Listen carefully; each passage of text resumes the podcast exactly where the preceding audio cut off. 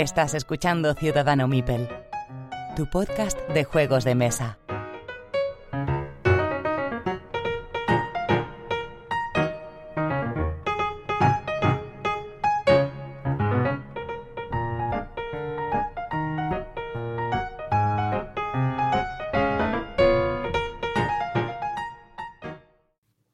Episodio 104 de Ciudadano Mipel. Soy Jesús y os doy la bienvenida. Pedro, ¿estás ahí? Hola, buenas. Pues sí, claro, cómo no. ¿Cómo voy a perderme yo la fiesta? Aquí estamos, otro día más. Bueno, iba a decir una cosa de la fiesta, pero era un poco grosero. Sofía, ¿estás ahí? Sí, aquí estoy. Encantada un día más de acompañaros. Bien, bien, me alegro. Bien, pues episodio 104, ya hemos pasado la euforia y el shock del top. Eh, el episodio que hacen todos los podcast canales y demás a principio de año. Y volvemos a la sacrosanta normalidad. Como sabéis, vamos a empezar con el sorteo, eh, el sorteo que hacemos a nuestros mecenas. Y si os interesa ser mecenas y colaborar con, con Ciudadano Miper, pues para mantener la plataforma de grabación, comprarle a Sofía un FedHead y todo lo demás, que es lo que toca, eh, simplemente tenéis que entrar en la página de Tipe y buscadnos como Ciudadano Mipel y podréis hacer aportaciones desde uno o dos euros con uno o dos participaciones en estos sorteos que hacemos todos los programas, ¿vale? También en nuestra página web www.ciudadanomipel.com podéis encontrar un link que os lleva a esta página. Y en este episodio 104 el juego que vamos a sortear es un Red Cathedral, ¿vale?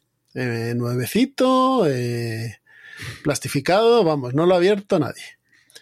Y gracias a la magia de la rueda de los nombres, esta Red Cathedral es para José.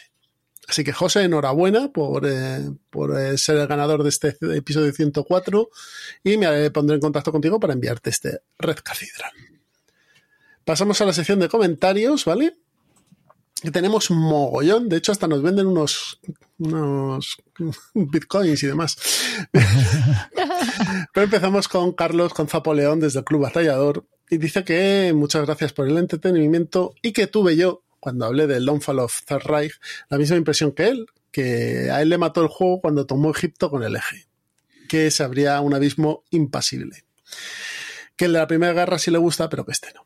Bueno, pues a mí me pasó algo parecido.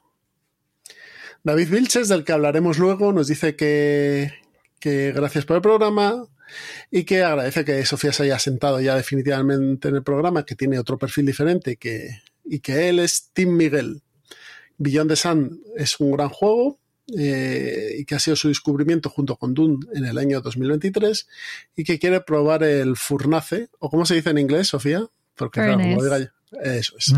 Luego hablan de eso.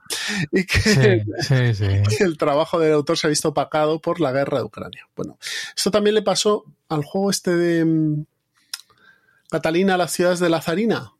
Es un juego de DMG, ¿es DMG? Los chicos, esto sí. Los que editaban los juegos arrakis de esta gente de DMG. Que es un euro bastante clásico, pero que como incluía ciudades de y territorios de Ucrania dentro de la Rusia de Catalina la Grande, pues se le dieron palos y, la verdad es que tuvo muy poco, muy poco acogimiento, ¿no? Nos vamos con Manuel Alonso, que él dice Team Vulgar Display of Pedro, guiño, guiño, tu grupo de Telegram, creo que estás por lo de correcto, ¿no? sí, bueno, y, por Pantera también. bueno, si queréis, antes en la comunidad de Telegram y, veréis todas estas maravillas. Dice que a Sofía no le falta carne de. no te hace falta carne de retro Eurogamer, como pedían por ahí. Que va sobrada de nivel y que aportas nueva vida jueguil y que si vuelven pronto los trenes. Pues mira, nuestros ferroviarios están en la vía, muerta, nunca mejor dicho, y esperamos que vuelvan pronto. Ross Kay nos dice que si queremos ganar dinero que podemos trabajar desde casa, así que nada. pues muy bien, gracias por tu aportación. Sergio Santos nos comenta que le ha gustado el programa y que se ve la diferencia de gustos. Que si a ti, Sofía, no te gustó el Turing Machine, que pruebes uno que se llama arqueológico, que es eh, también de deducción de averiguar la posición de unos polinomios. ¿Polinomios o polinomios? Eso, polinomios. Lo Tetris. fichas de Tetris. Arqueológico no lo conozco, así que me lo apunto. apúntalo. Aquí siempre sales con 10 o 12 juegos que tienes que comprar. Pobre. Exacto. Voy a acabar arruinada y sin espacio. Gracias, chicos. Gracias. Gracias, chicos. Pelitos, que es uno de los mejores nicks que he visto nunca, dice que le ha gustado mucho el episodio y que nos pregunta que qué opinamos acerca de la nueva ley de Wallapop. Que dice que nos. Creo que esta ley es que si vendes más de 30 productos o productos por más de 2.000 euros en todo el año, tienes que, a partir de eso, de esa cantidad, tienes que empezar a tributar. Sí. Pero, la trampa es que tienes que ganar dinero. Es decir, eh, claro, si tú, si tú compras un juego a 30, tienes que venderlo a 50. ¿Cuánto te pasa? ¿Cuántas veces te pasa en eso? ¿Y eso cómo lo sabe el gobierno?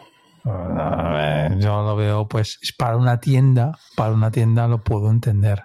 Yo creo que van a por las tiendas, básicamente.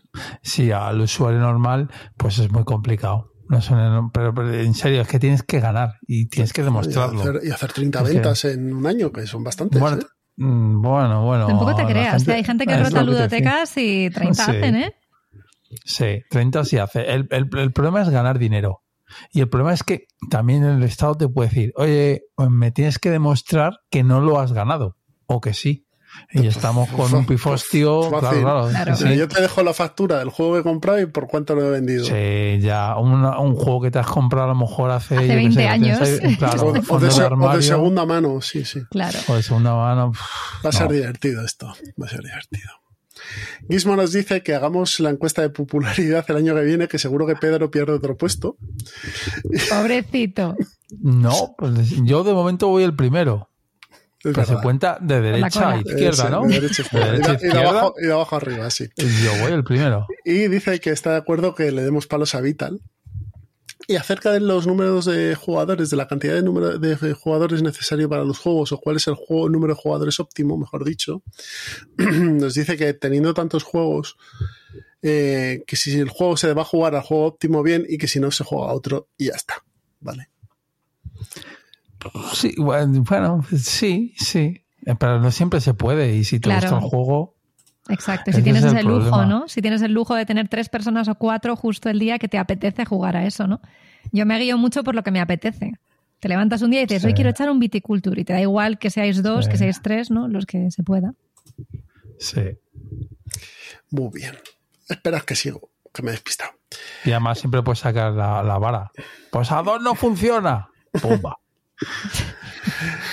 Deje Monteavaro nos dice que nada, que Sofía es una grata sorpresa en el programa y que como fan de Alien ha pasado unas fiestas muy agradables jugando al Alien Destino de Nostromo y al Aliens otro glorioso día en el cuerpo. Yo el primero sí lo he probado, el segundo no. El segundo me echa un poco para atrás porque he ido cosas mm, que no me han terminado de convencer. Es de Gale 49. y, sobre y sobre todo porque hay que montar las miniaturas y paso olímpicamente a montar miniaturas. Eh, eh, en, eh, en, este hay que montar las miniaturas, es que no estoy tan seguro, pues es que hay varios. sí, sí, sí, hay que montarlos, hay que montarlos. Está el de Modipius, que también salió a la par, que es más de minis tradicional, sí. Bueno, y además, y además, suelo decir que el Alien, el Alien, el destino de Nostromo, que está ambientado en la película El octavo pasajero, es un juego familiar muy, muy chulo. Que la gente se quejaba de que no se morían los personajes. Y es porque es un juego familiar, para jugarlo con la familia. Pero, ese es el de Próspero. Mm, es, el diseño, es diseño de Próspero, edición de Ravensburger. Que por cierto, eh, que lo, comenté el otro día, que Funko. Sí, ha cerrado Próspero. Ha cerrado Próspero. Ha cerrado Funko Games. Lo ha cerrado. A ver, sacaban juegos como churros y sacaban millones de copias. O sea, inundaban el mercado con copias. Claro. O sea, juegos de Funko Games vais a tener para, aburrir, porque vamos, había... Yo creo que de todos los que sacaron el, mejor es Panam. Sí. Sí, es, muy chulo además, la edición es muy buena, ¿eh? Sí, es muy buena, sí, el juego está muy bien. Y Funko Verse. ¿Y el DT está bien? ¿O no está bien? El, de, era de Funko también, ¿no? ¿O no? Sí. ¿Sabes lo que le pasa a los juegos tipo ET, los Goonies, el de Regreso al Futuro y demás? Que tienen cuatro partidas. Tres. Porque les ves el patrón. Ya. Bueno, el de Regreso al Futuro mola, ¿eh? A, mí, no me gusta. a mí no me llamó mucho, ¿eh? No, a mí sí, a mí. me pareció un poco aburridete. Un poco aburridete. No sé, es un cooperativo, es muy familiar. Es, muy familiar, no, el juego, vamos a ver. Son todos muy familiares. Los juegos de esta gente no patinan. No. Están bien diseñados. te enamoran. Pero tampoco te vuelves loco. Está muy bien oh, integrado la, está muy bien integrado la película y el tema está muy bien integrado en el juego. El de Alien, por ejemplo, está muy bien integrado. Y han sacado alguna variante y tal, pero está bastante bien integrado, pero no dejan de ser juegos muy familiares. Sí. Ya. Bueno, bueno, puedes ir con el perro en el Regreso al Futuro. Y con la chica, el perro, Marty y Doc. Sí, bueno, está bien, está bien. el juego está bien. Jacobo García nos dice que quiere jugar a Rebellion, pero que el cajote, el tamaño del cajote y la duración le echa para atrás. Hombre, la duración es largo, pero vas a estar tan flipado que ni te vas a enterar. Y que además eh, le, echa para atrás también que la expansión Auge del Imperio no, no la vayan a, a editar. Y que dice que nos comenta también que quiere que a Sofía le hagamos contrato. Ya le hemos hecho contrato. Como los hacía Ramón Mendoza en una servilleta. Pero, no me dejan llamarme Sofía. Me, has cambiado el nombre a Sofía, que resulta que es mi nombre oficial. Y Jesús ya dice que no, que Sofía no se puede. Mira, a mí los podcasts de tíos barrigudos y bigotones que se llaman Fiti, Pati, Chichi y que tienen nombres de mascota, yo lo siento mucho, pero no que no, me llamo Jesús, este señor se llama Pedro y tú te llamas Sofía, se acabó. Bueno, pues nada, chicos, eh, votad porque me dejen llamarme Sofía en comentarios. Muchas gracias. eh, Vivir Viendo eh, dice que... Ah, bueno, perdona, Daniel Amor nos comenta también, eh, nos comenta que le gustaría que hablásemos de juegos infantiles, ¿vale? Que tiene eh, hijos pequeños y que a él le gusta analizarlos y que ve, bueno, pues por dónde el diseñador ha ido decidiendo el diseño del juego para que aprendan cosas los niños o cómo lo está enfocando. Y le contesta a Vivir Viendo pues que, a él bueno, le encantaría colaborar en, ese contenido y que aunque le guste también los o, que trabaje diseñando juegos infantiles, que le gustan los héroes duros. Eh, poner algún ejemplo aquí, como Revive, Arnova, Arborea y que Sofía, o Sofía, como quieren que llamen, eh, nos da juventud al grupo y que, hay muchos factores además para el precio del juego, te lo comenta a ti Pedro, y que le gusta que el top que hayamos hecho no es el top de lo mejor de 2023, sino de lo que nos ha gustado de lo jugado, exacto. Y que mejor cinco juegos que tres, cierto, pero es que eh, íbamos a ser cinco en un principio y al final fuimos tres, cuatro y bueno, lo ajustamos así. Pero sí, nuestra idea es que por lo menos sean cinco, si no, por lo menos cuatro. En Narauk, Naraku81 nos dice que Hit y Marrakech son juegazos de los que se hacían antes. Coincido. Podía haber hecho yo ese comentario. De hecho, a lo mejor eres tú. Eh, Arquero Archer nos da la enhorabuena y le, gusta, le gusta que tratemos el tema de los tops. Y le gustaría que hablásemos de juegos que tenemos en la antiludoteca y que no salen ni para atrás. Y esto es muy bueno. Sugiere que Sofía diga los títulos en inglés para que haya metajuego en el podcast de la gente averiguando de qué juego está hablando. Me encanta. Es que para, para, la mayoría de los nosotros los Legos, aunque en, en, Twitter nos han llamado la atención por decir, cuando dijiste Farnas, eh, creo que se dice así.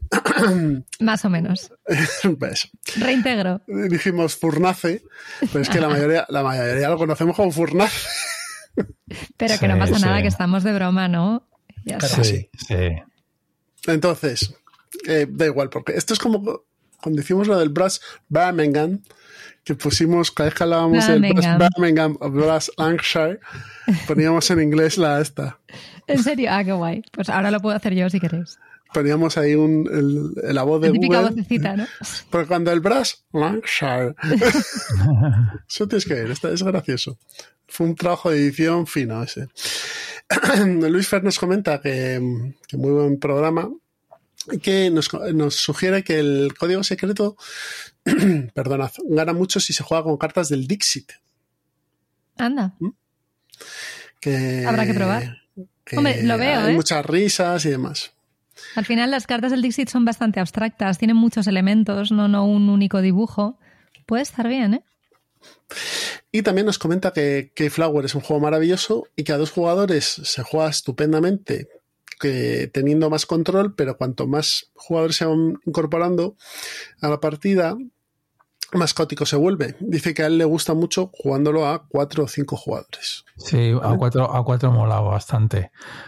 Ah, Lo único que. es- o sea, es caótico, pero como te puedes ir a. ¿Habéis jugado al Keyflower? Yo no he jugado al Keyflower, no sé ni de qué va, ¿eh? Pues- Tengo la caja en mente de haberlo visto en tienda, pero no. Pero ahora mismo coges cualquier juego de Fell, lo vendes y te compras el Keyflower, por Pero favor. tú sabes lo que estás diciendo. O sea, no No, puedo, bueno. ardería en el infierno. Bueno, pues o de otro, pero no, el Clifflower Sí. es un juego que, te, te- que es tú que eres Eurogamer, en Sí. tu balda tiene Bueno. que estar, ¿eh? Bueno, a ver, ¿Vale? es de, es de, es de, bueno, espera, espera, espera.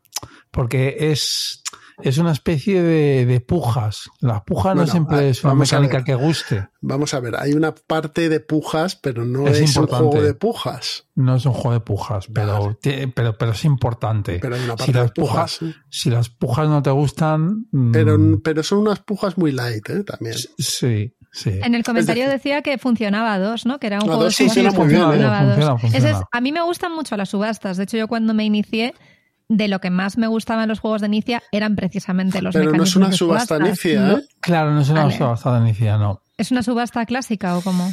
Es, es, es tu, tu- A ver, no, sea, es una, no es una subasta. no. Es un Es- control de áreas. Más Vale, bien vale. extrapolado. Sí. Bueno, sí, extrapolado, sí. Es un O sea, control de áreas extrapolado. Tú, tú pujas por los setas y pones muñequitos. Y si el otro pone más, te echa y recuperas Vale. tus muñequitos. Es eso. ¿Vale? O sea, no es una subasta. Vale, Al no es uso. una No, no es subasta al uso. al uso Vale. no es, no. Pero ¿qué pasa? Es que claro, es la fase, eh, hay una fase de, de- de distribución de losetas y demás, pero tú puedes pujar o puedes activar esa loseta metiendo Mm, los muñequitos dentro de la loseta. eso es. Entonces, es, que mm, Tiene miga, ¿no? no es lineal. No, no, Sí. sé, mecánicamente es un juego muy sencillo. ¿eh? Muy sencillo, sí. Vale. Luego, luego mola porque puedes utilizar las losetas, tú a lo mejor no te las llevas, Pero pero, las puedes utilizas. ir, pero puedes ir al pueblo del, del otro jugador a usarlas. Claro, luego lo que pasa es que dejas atrapado ahí el Mipel y Claro. se lo va a quedar él. Vale. Pero, pero puedes usarlas. No, es un juego, en serio, tú que eres Eurogamer, este, bueno. juego, Sí, sí, sí. este juego lo tienes que tener porque Me lo apunto con asterisco, porque apunto tantos juegos en los episodios No, con no, pero vosotros. este subrayalo porque este, este es de subrayalo. los, No, este es de no, los buenos. Sí, este es bueno, este es muy bueno. Venga. Y además Ah, acaba y de si- sacar edición. Este juego lo tiene más que Oca licenciado para Sí. español. Y acaba Vale. de sacar una edición hace poco. La, Y la sin tercera. expansiones. Las expansiones no te las compres. Ah, el Vale. juego básico. No te las compres. Y vienen como Vale. mil millones de meeples, además. Luego Sí, sí. lo no, puedes no, usar para, gua- para tus protos. Para cuando diseñe juegos, ¿no? Eso. Sí, es como el navegador este, que traía discos y cubos como sí, para una boda. sí. Pues esto es. El, el navegador, otro juego muy bueno. Muy, muy, muy bueno. El MacGertz es. No, pues es muy bueno. Pero No, no, no, jugado- yo no lo he jugado el navegador. ¿No lo habéis jugado? No. El único K2 yo creo que no. no ese no es le- Concordia. Concordia. Es el inventor del rondel. Me lo contasteis en el Yes, primer episodio, creo. Correcto. El Estoy haciendo los deberes. Rondel. Bien, bien. Luego, luego tiene también un juego de, de unas de unas llamas y tal. Mola. ¿Llamas animales Ah. o llamas de fuego? Llamas animales. Ah, vale, vale. O alpacas, no me acuerdo. Si eran Ah, sí, alpacas o llamas. el altiplano. No, Ah, no, no, que no, que Vale, no, que que no, no, que no. Es mucho más antiguo. No me acuerdo Vale. cómo se llama el juego, pero es muchísimo más antiguo. Eh, no, no es el altiplano, no. Ah, en el altiplano, como he visto las llamas. digo, Sí, sí, es una llama, una alpaca, no me acuerdo bien qué es, y es una Bueno, este es el del Imperial también, ¿no? El Imperial. Y el Transatlantic. El Transatlantic, el Imperial 2030 o 2030, 2033, 2030, 2030. Eh, ese tío es el inventor de Ronel y, tiene buenos juegos, pero para dos. Los príncipes de Machu Picchu. Ese, ese. Los príncipes de Machu Picchu. Ese es. Ese es. Pero bueno. Venga, que nos vamos. Eso es, que nos vamos. Vamos a poner un tema musical que nos cogió aquí Sofía. Gracias. Y nos escuchamos luego en la charleta. Hasta ahora.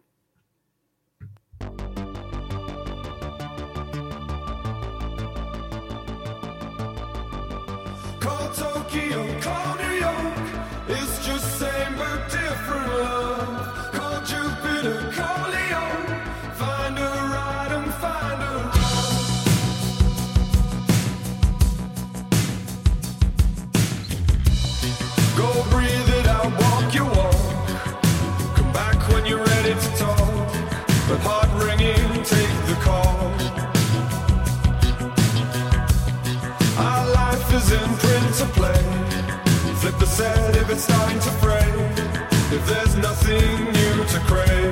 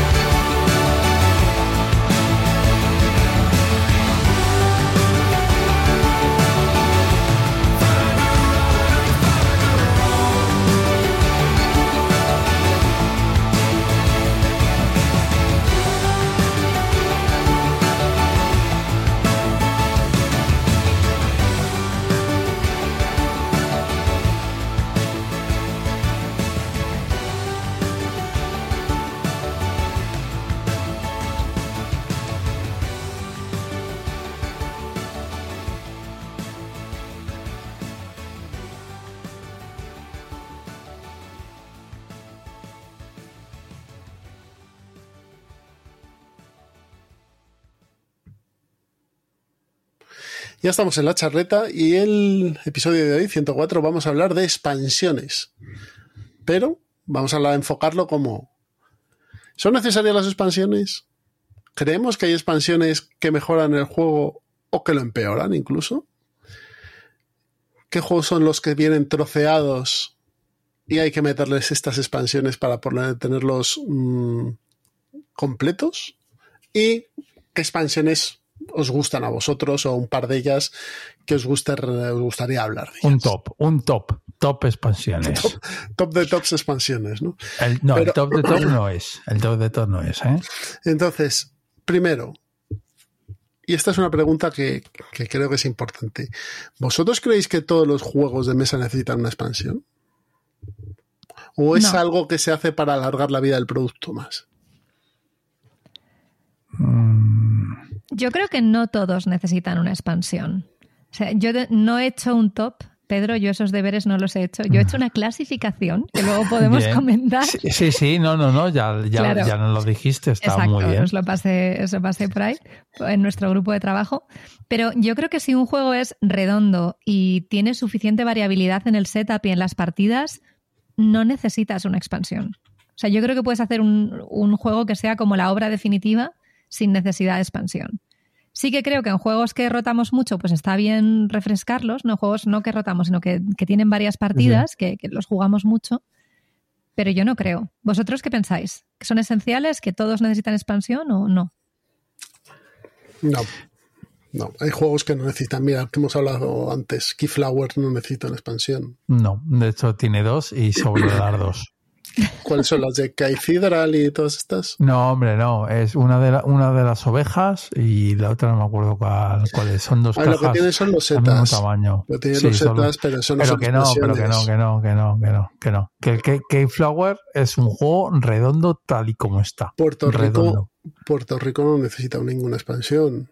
Por ejemplo, Y las tiene. No, pero tiene una, tiene una de los setas de edificios adicionales, Sí, tiene la del bucanero, pero son, son más bien mi- microexpansiones o promos, pero no, que, no te cambia No. el juego de manera radical. Sí. El, el- el Puerto Rico, de hecho lo tenía aquí, bueno, ya me hacéis adelantar. En Puerto Rico tenía yo las expansiones como que no, había que pillarlo porque eh, te mete un draft que yo creo que en el Puerto Rico te mata. O sea, el Puerto Rico, para meter las, las, la expansión esta de edificios, tienes que echarte por lo menos 20, 30 partidas con el normal para poder hacer un draft eh, en condiciones y meter los edificios nuevos para poder entenderlo. Porque el Puerto Rico per se es que Puerto Rico para mí es un juego que es, Es que son- redondo. yo creo que esos juegos eh, más antiguos están pensados para, para como allá. son. Sí, sí. Tigris y Eufrates no tiene expansión. No, eh. Ra no tiene expansión. eh, estaba mirando aquí el London no El tiene grande. expansión. Brass no tiene expansión. Tiene otro. un- tiene un reskin que es el Birmingham, pero no tiene una expansión. O sea, al final el grande, como dice Pedro, no- aunque la caja está aniversario traiga Bueno, expansiones. sí, tiene cartas o no sé qué, pero, pero bueno. tampoco, o sea, yo creo que estaban concebidos como productos cerrados. Sí, Pero es que yo creo que antes era así, porque si nos vamos a los juegos más tradicionales, el Risk, Claro. el Monopoly, eh, ¿cómo se La fuga de Colditz, los juegos clásicos, ninguno tiene expansión. Yo no. No. sé muy bien de dónde viene el concepto de expansión, pero parece un poco que va en línea con los DLCs de los videojuegos, ¿no? Cada vez más, incluso. Yo Ahora creo- sobre todo. Yo creo que esto viene de los euro. Creo. Y es una opinión personal sin, sin ningún dato que alguno luego me dirá. "Ah, No tienen ni idea. que yo creo que esto viene más del mundo americano. Sí, Ameritrases y Pero es tal. por el estilo de, de juegos que son, ¿no? Es decir, son juegos más narrativos, que contienen historias y hay que meter, o personajes, y hay que meter más variabilidad ahí. Pero un euro necesita una. Ark Nova necesita la expansión de bichillos acuáticos. No lo sé, pero me la voy a comprar, porque la caja es buenísima. Tiene- Sí, no sé ni qué trae. Los, los- los- los euros en general yo A ver, creo es que decir, Claro. Ark Nova va a sacar una expansión de bichillos acuáticos, el acuario Sí, se llama. ¿no? correcto. Mundo, mundo marino, creo que se llama. Bueno, mundo marino. En español. Mundo viejuno, como en la hora chanante. Pero esto no podía haber ido en la caja base. Pues probablemente.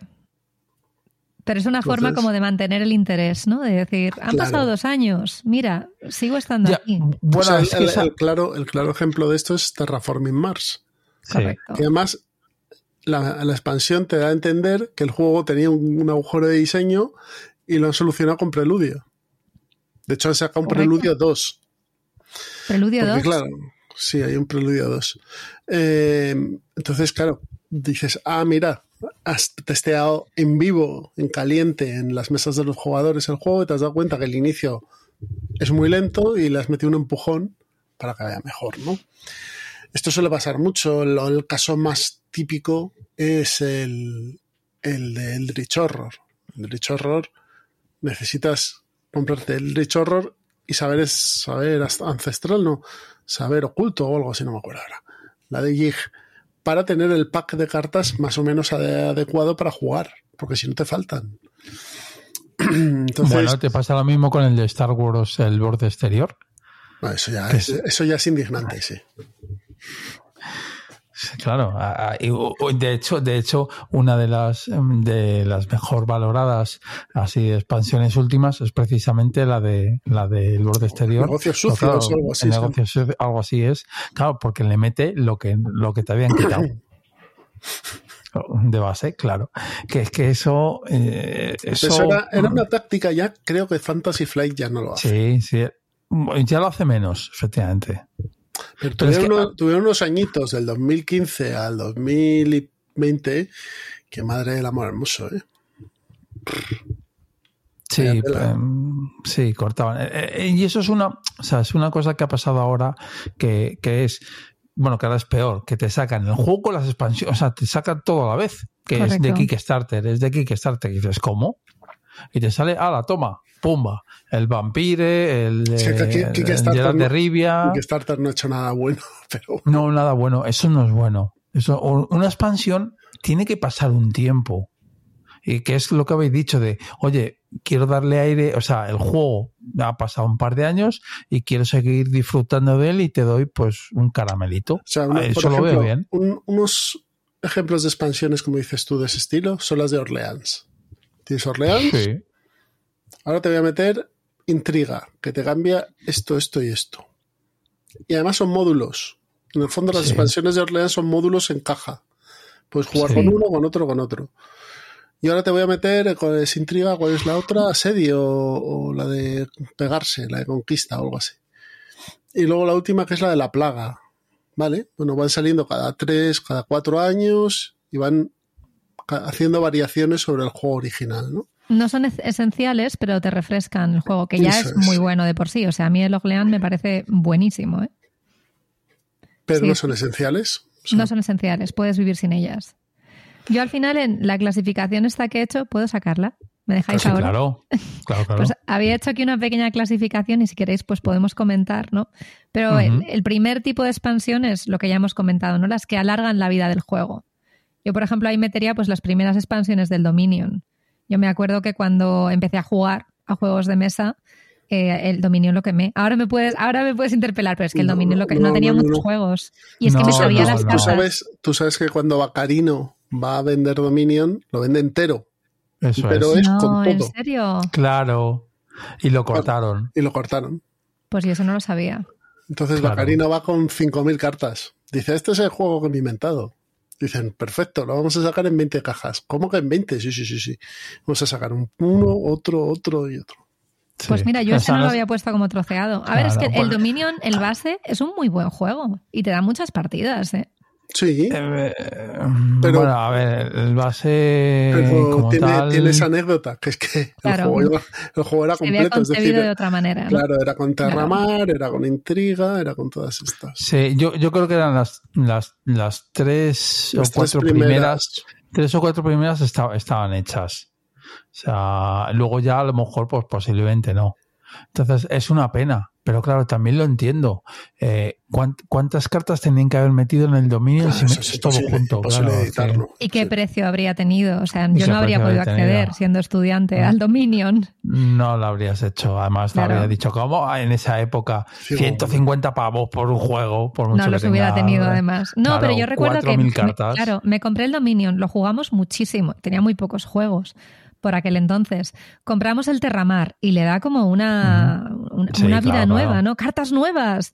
Y además tenías la persistencia de que había cartas que se quedaban de un turno para otro.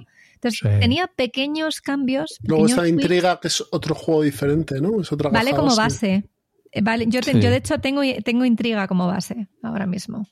Yo tengo Intriga y Seaside. Esos son los dos que tengo. Es que, es que si no me equivoco, el de, el de, Intriga es el que te mete un poco de puñalada, me suena, ¿no? Porque el otro era demasiado... Hay más interacción. Sí, el otro no tenía nada. Tenía tenías, la bruja y las maldiciones, ¿eh? Eso estaba en el base. El, vainilla, ¿sí? Sí, tenía la, bruja, la, bruja, interactuaba, sí. y alguno más que te atacaba y tal. Sí, pero era muy... Pero para eso tenías la carta de foso que te protegía. Entonces, eso, eso viene en el base. Pero yo creo que están bastante bien. Y yo creo que también alargan la vida del juego. Apunté aquí las del Carcassonne, también las primeras, porque el Carcassonne sin ninguna expansión lo puedes quemar en 15 partidas, ¿eh? se te vuelve muy samey. Pero en cuanto le metes, pues eso, lo que comentábamos antes offline, posadas y catedrales. Tú comentabas también mercaderes y comerciantes. Sí, sí, esas dos son, vamos, le da vida, le da vida. No te cambia la esencia de Carcassonne, pero sigue siendo. Bueno, si metes esas dos, eh, las dos esas, ostras, sí, ¿eh? Te cambia, la manera de jugar. Sí. El Posadas y Catedrales no, ¿eh? bueno, Posadas y, el Posadas y Catedrales. Lo, que hace, lo que lo hace es un poco más denso. Un poco más denso. Claro, sí. Lo hace pero más, Yo, por ejemplo, diría que te. Sí, sí, sí, sigue. no, que digo que Posadas y Catedrales es el del Mipel grande, ¿no? Que vale por dos. Sí, sí. No, eso es comerciantes y mercaderes. No. El, Mipel, grande viene en posadas y catedrales porque es, la el, cardenal o algo así. la, catedral es la, que, la catedral es la que hace que puntúen por cuatro las losetas de castillo, em, pero si no cierras el castillo, al final no te funciona, no te dan nada. Ni un punto. es, eso es. Que normalmente te darían la mitad, en vez de dos por loseta, uno por loseta. Eso es. Y el de los caminos, pues lo mismo. El de las posadas, si tienes una posada en el camino, pues el camino valdría doble que habitualmente. O sea, es una. Y tienes el, el MIPEL gordito este. Y luego, y luego es para seis jugadores, me parece, ¿no? Sí, hay, un, hay uno más. Sí. el, de, mercaderes es el de las mercancías que te van puntuando. es el de las mercancías, el de la tela, eh, el, trigo, el trigo y otro más. Y otro más. Y luego el de eh, comerciantes, no había un. No, no, no, y, ahí tienes un MIPEL raro el del cerdo. Había un mipel de cerdo. Sí, también, también, está, también está el mipel de es bien el mipel de cerdo y el otro, el un mipel que es como una cruz, que es el constructor o algo así. que lo que hace ah, que, sí. que cuando tú lo pones te permite poner, o sea, como hacer dos turnos. O sea, tú lo colocas y si interactúas con claro, si interactúas con esa loseta, te permite eh, poner, poner más. Yo solo he probado online. no sé si era Board Game Marina o algún precursor de esos con mi amigo Eric, pero no lo he jugado en físico. Ese, y, luego, y, luego, te dan, por tener lo, de la, tela y el trigo, tienes que hacer mayorías de, elementos.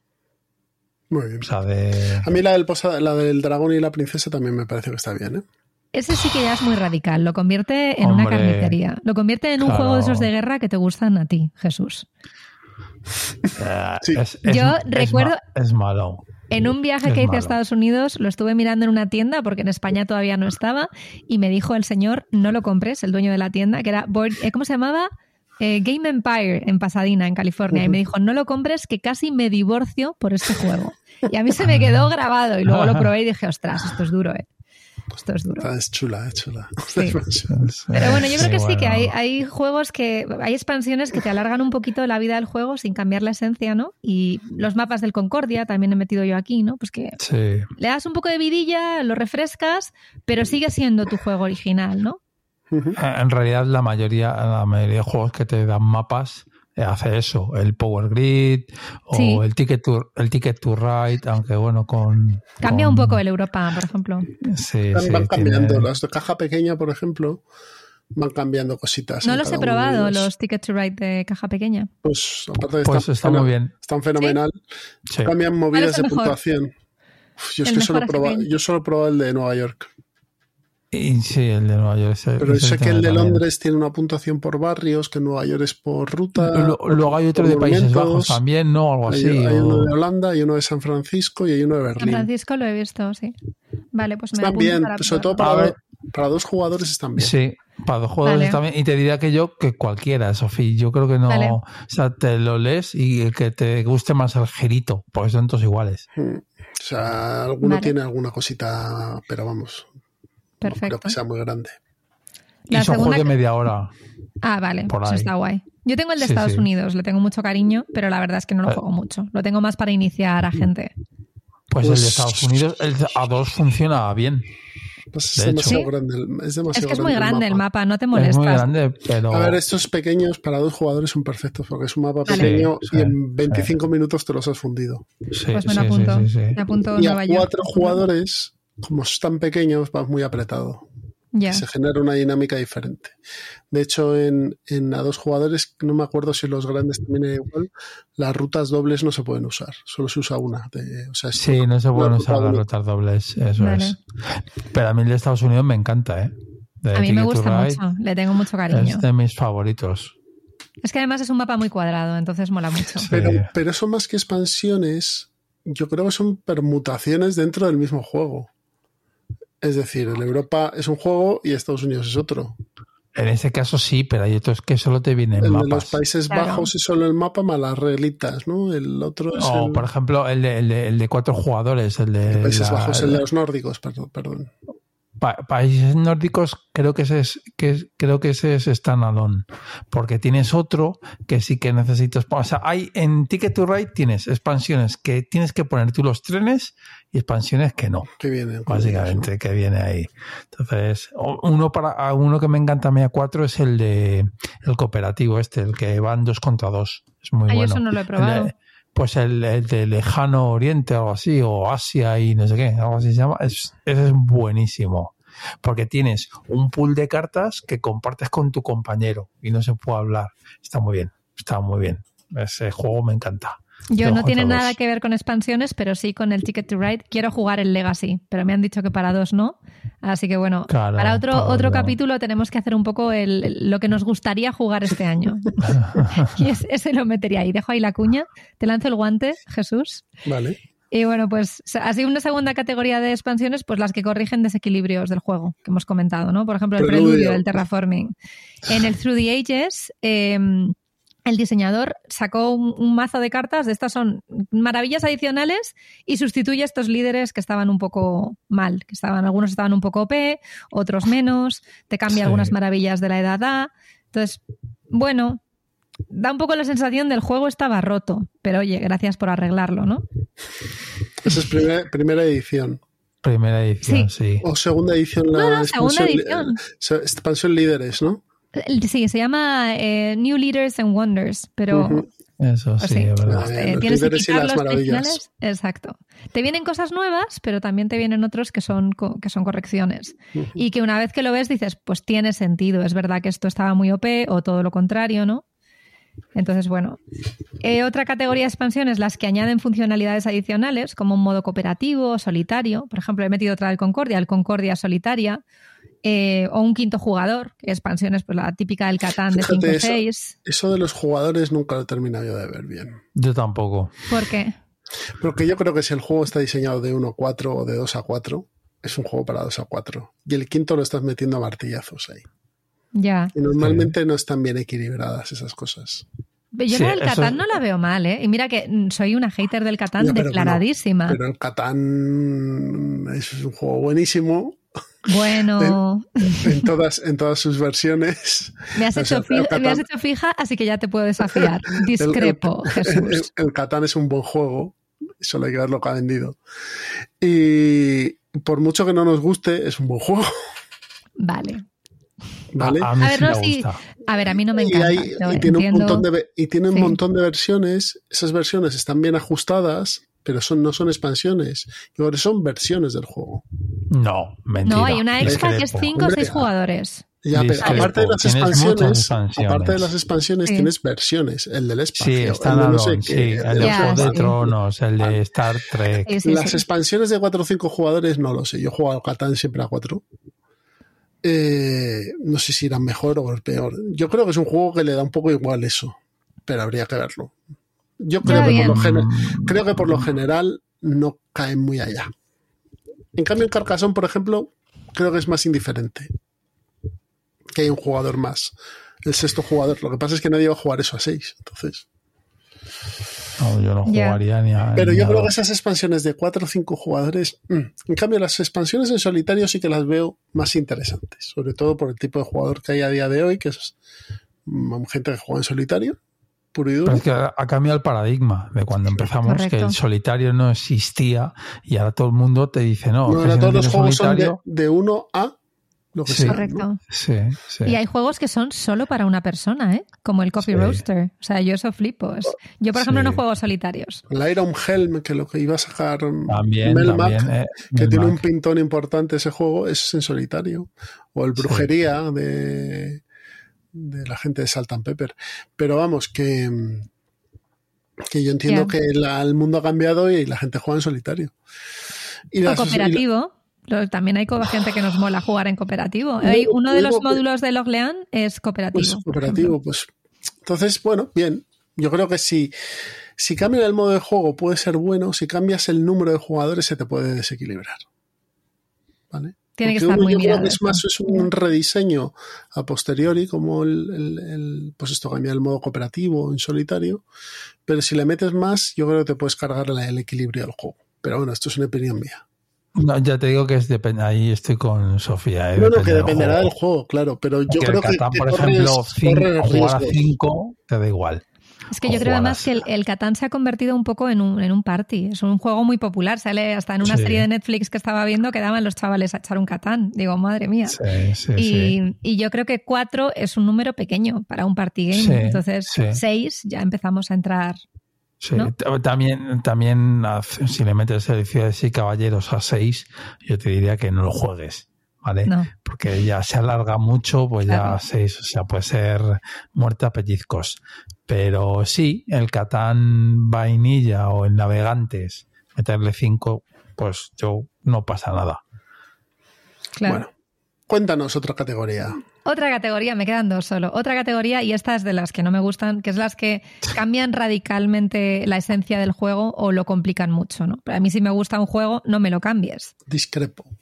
Bueno, hombre, discrepamos todos aquí. Yo he puesto dos ejemplos, ¿vale? a mí, por ejemplo, a mí me gusta muchísimo el pócimas y brebajes como lo que es, es decir, un push your luck, familiar, divertido. Y que te, exploten las pócimas en la cara. Exacto. La primera expansión, ok, la primera expansión pues eh, mete un poco de vidilla, nuevas, eh, nuevas pizcas, tal, pero la segunda expansión, la de alquimistas, lo complica muchísimo.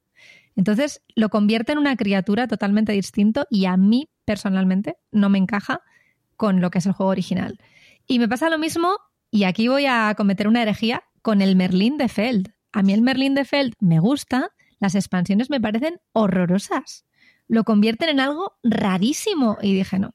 Solo he visto vídeos, ¿eh? pero dije esto no es para mí. Venga, llévame la contraria. símbolo arcano. Símbolo arcano sale con una caja base, un juego de dados ambientado en el mundo de Chulu. Sale la primera expansión, que es Fuerzas Ocultas, que mete más cartas y cambia una mecánica y, añade una mecánica de maldiciones, ¿vale? Pero la segunda expansión, que se llama Portales de Arkham, cambia radicalmente el juego.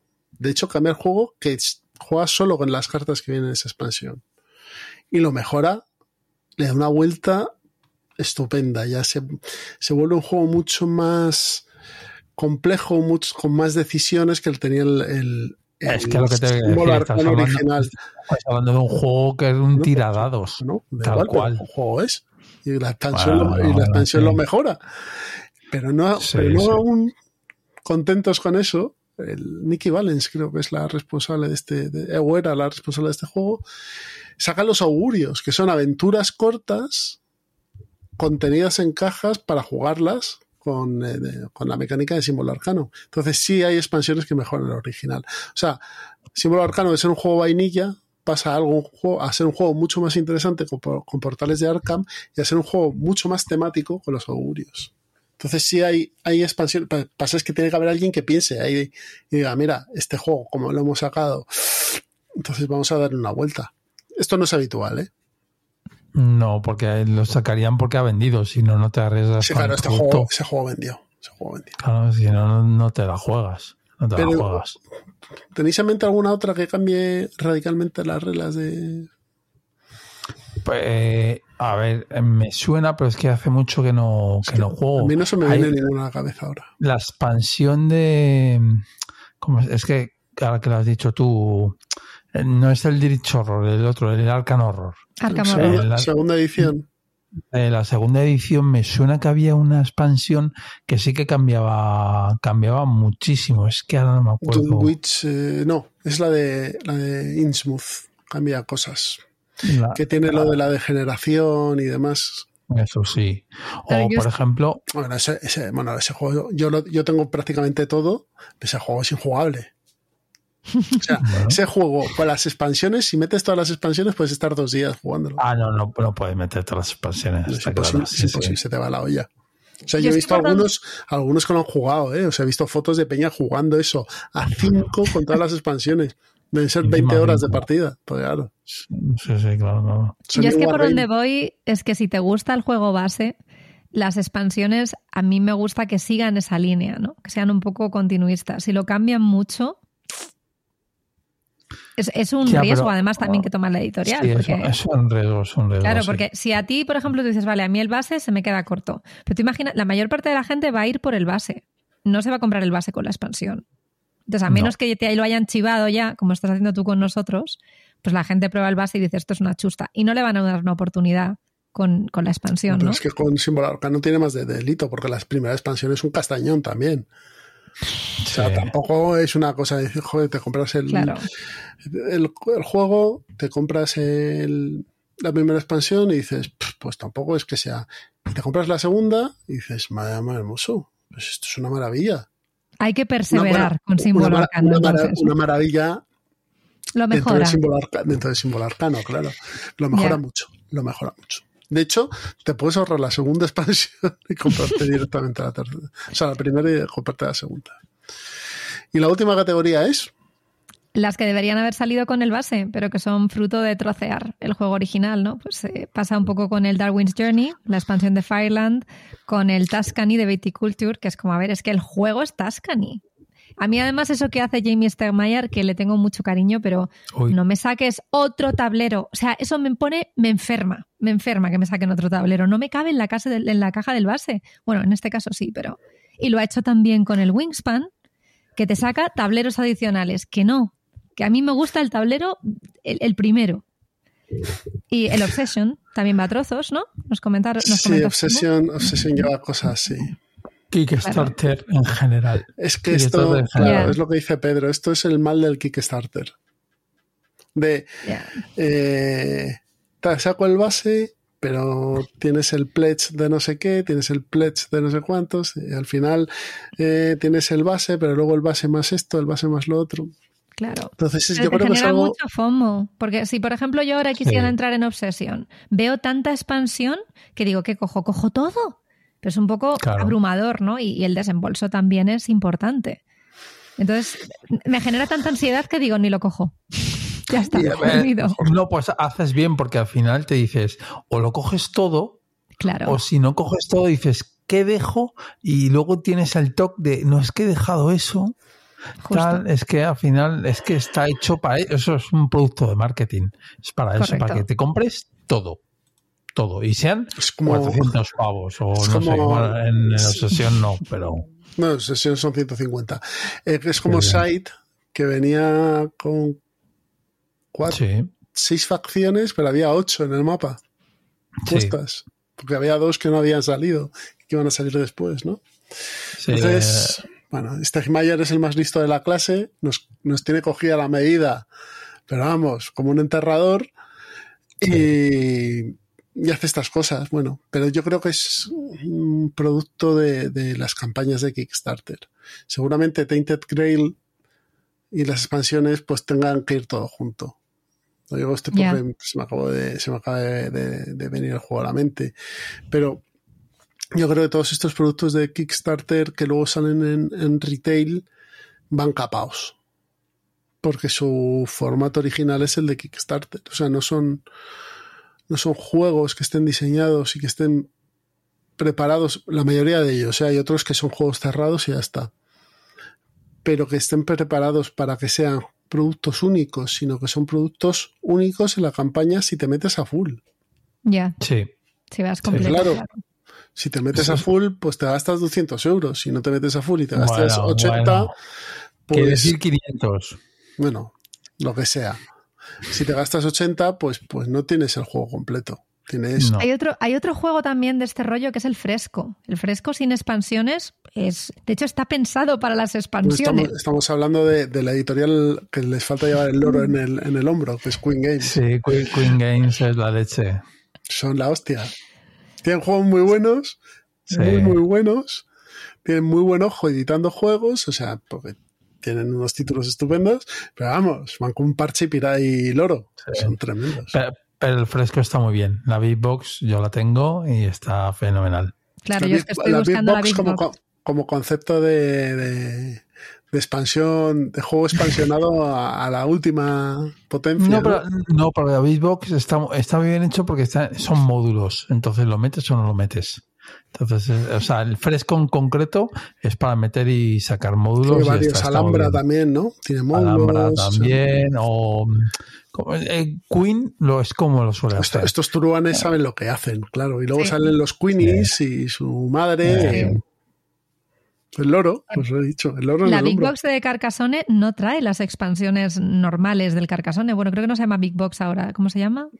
Carcassonne Bueno, Plus sí, pero- se llama. Sí, Pero tienes dos, Expansiones, tien- pero no son. Ti- Tienes dos pluses además. O cada dos años te sacan un Carcassonne Plus que te meten las expansiones que quieren. Claro, la, de- dice, la- la tía "Mm, Antonia, la estas". tía Antonia plantando un tomate o estas. Sí.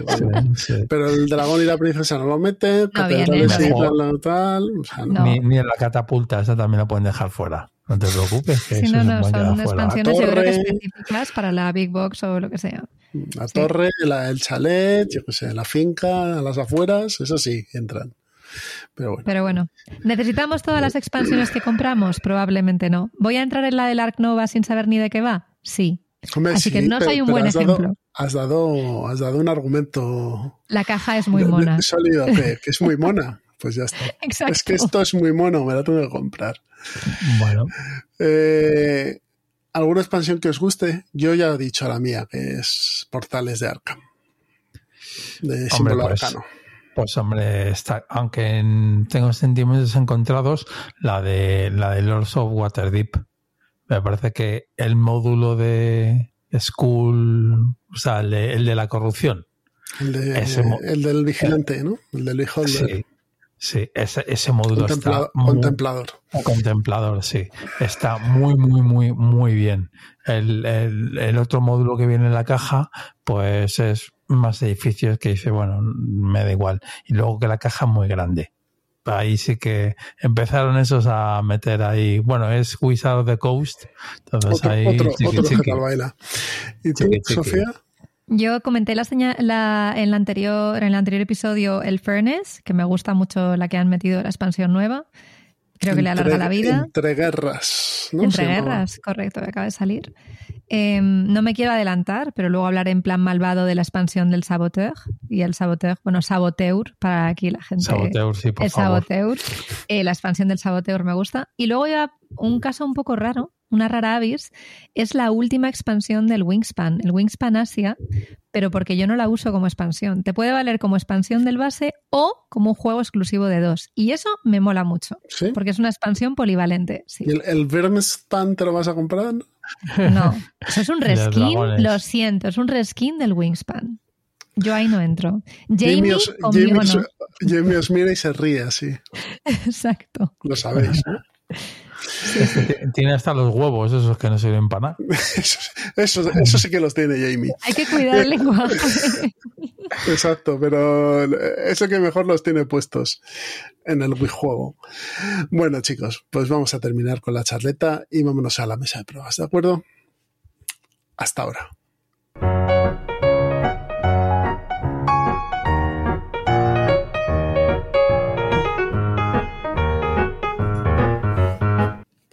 Estamos sentados en la mesa de pruebas y vamos a comentaros los juegos que hemos jugado en estas últimas tres semanas, ¿vale?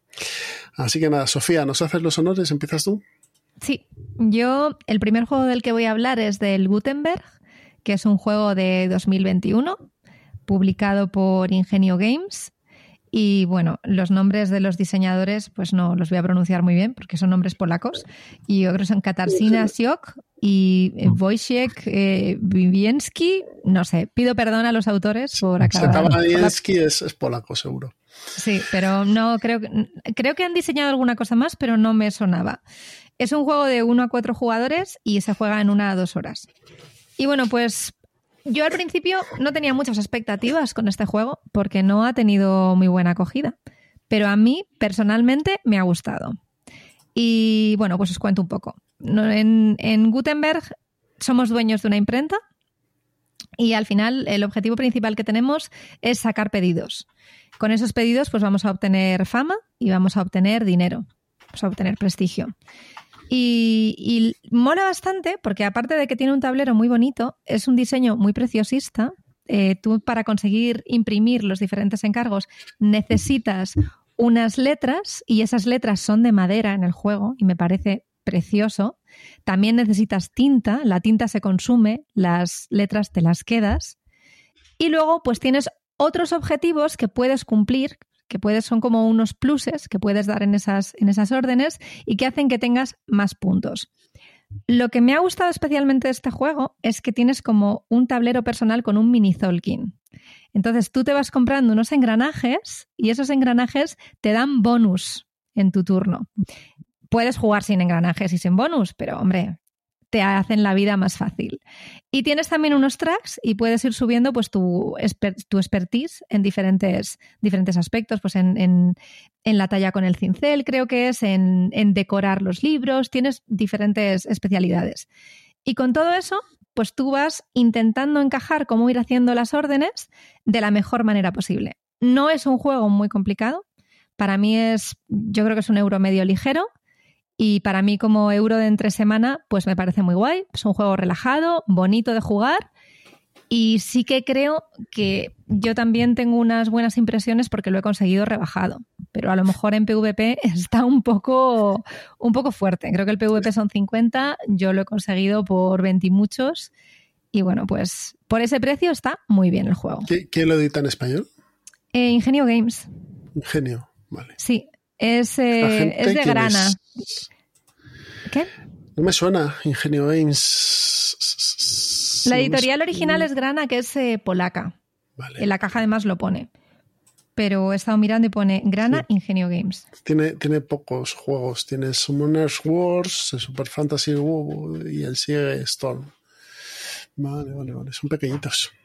Qué curioso. Yo lo veo como un entry plus, ¿eh? O sea, es, no este es juego le, le, dieron bastantes palos, ¿eh? En su SM. Porque era uno de los esperados, el Gutenberg, y luego al parecer no funcionó muy allá. Yo creo que es más ligero que lo que aparenta. Tú al principio ves el juego y dices, ¡buah! Tienes un mini Zolkin. Bueno, es una cosa muy sencilla al final, porque además puedes utilizar tu acción para mover los engranajes un poco como te dé la gana. Entonces, realmente el juego es muy amable, no es un juego muy competitivo ni muy complejo, pero sí es muy de optimizar, ¿no? Quiero, este pedido lo quiero hacer y quiero cumplir todo lo que me piden. Entonces, eso es más complicadete. A mí me gusta y yo creo que por ahora se queda en ludoteca. Muy bien. Pedrita, ¿hablamos de Statecraft? Hablamos de StateCraft. Muy bien. A ver, vamos a hablar de un juego que se va a editar el año que viene, en 2025 probablemente. Presuntamente. Esperemos que lo haga antes, ¿vale? Pero es un juego, un juego, de David Vilches que, que nos estuvo comentando hace, hace, unos pocos episodios. Y el juego, como os hemos dicho, se llama Statecraft. Va a editarlo Do It Games y el, el diseñador es David Vilches. Y César, ¿cómo era César? El apellido no me acuerdo. Lo siento. Lo siento por César.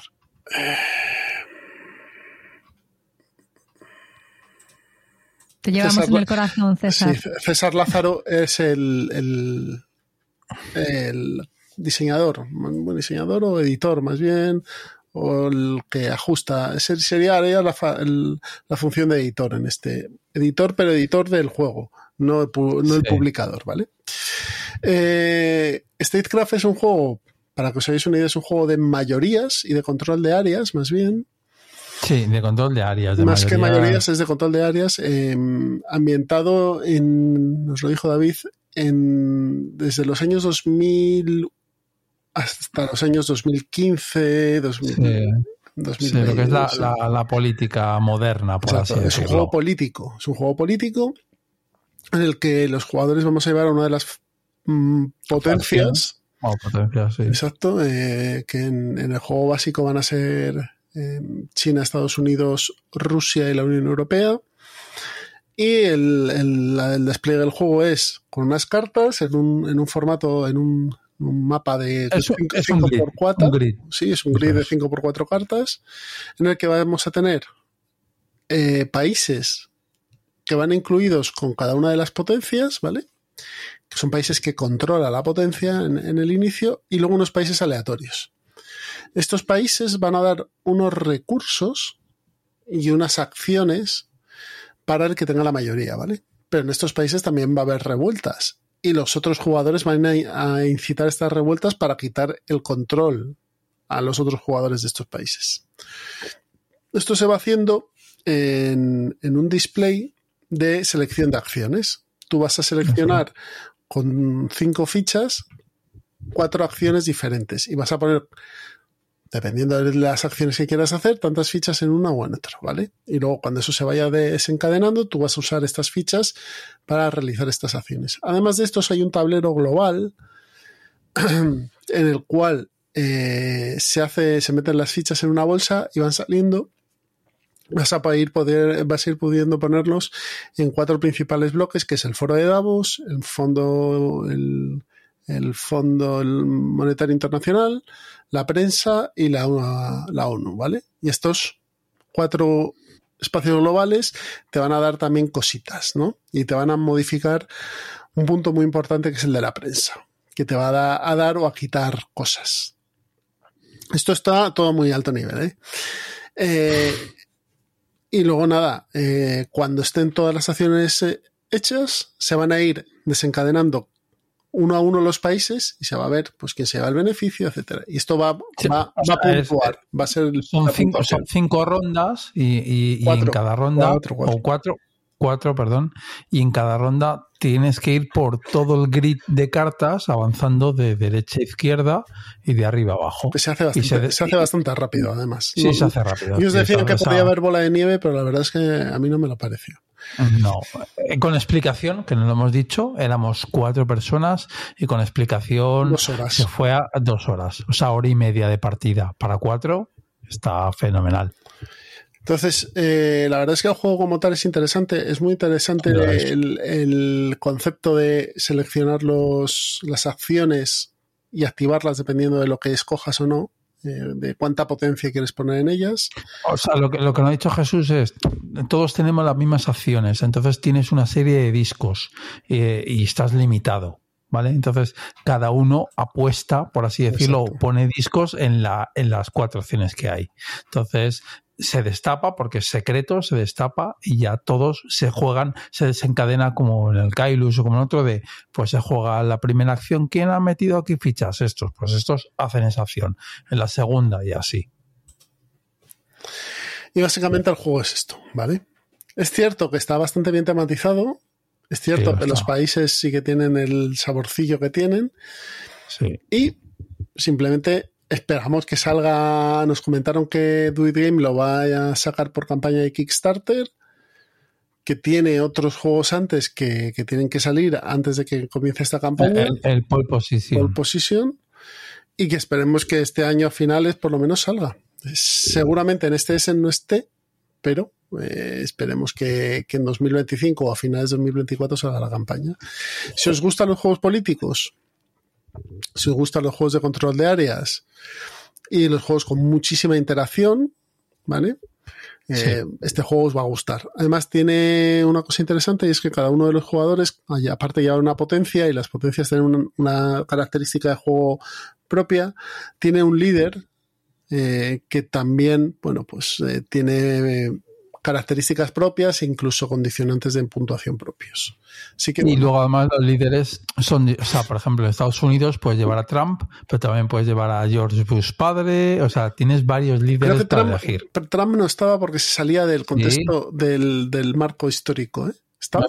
me suena que sí. Bueno, Sí, es anecdótico, pero que puedes llevar a varios, a varios líderes de, varios países. Eso está muy bien, porque es tú en tu país, pues llevas a Jesús, por ejemplo, que a China, pues llevas a, puedes elegir entre varios líderes chinos. Yo Rusia, pues yo cogí a Putin, pero había más. Y cada uno tiene su, su girito de, de tuerca tienes y luego tienes manifestantes que te van a liar con problemas en, en, los, en los países. O sea, está, está bastante bien, bien tratado todo el tema de la geopolítica en, abstraído, pero está bastante bien tratado dentro del, del juego. Sí, y, es un juego sencillo, ¿eh? O sea, parece, o sea, tú lo ves y dices, ¡buah! Esto es, va a ser complicado, nada, es, es, bastante sencillo. O sea, que es un juego muy recomendable, ¿eh? Yo ojalá que salga, porque sí que me parece que era Gizmo, ¿no? El que decía que el juego... Del mejor del 24, pero no, va a ser del, 24, va a ser del 25. Eh, y sí, bueno, independientemente de cuando salga, sí que es un buen juego. O sea, ya cuando salga, pues lo diremos por aquí. Sí, claro, Y, y nada, y que, vamos, que muy bien por, por David. Porque sí, David y, César han, hecho, han definido un muy buen producto. Es un buen producto. Tú, este no es tu rollo, ¿no? Sofía. Bueno, no, no lo sé, ¿eh? O sea, mm, así rollo geopolítica solo tengo el Twilight Struggle, pero sí es un tema que me parece interesante. Pero es, que es de, es de zumbarte y además de zumbarte, pero bien. Pero bien. O sea, aquí, aquí, yo, por ejemplo, con Jesús, Jesús era el chino, yo era el ruso. Nos hablábamos, claro. aliados, ¿no? Aliados. Sí, claro, pero decías, pero aliados en plan de vamos a crearle una revuelta a, a Miguel, al americano aquí, aquí, y aquí. y aquí.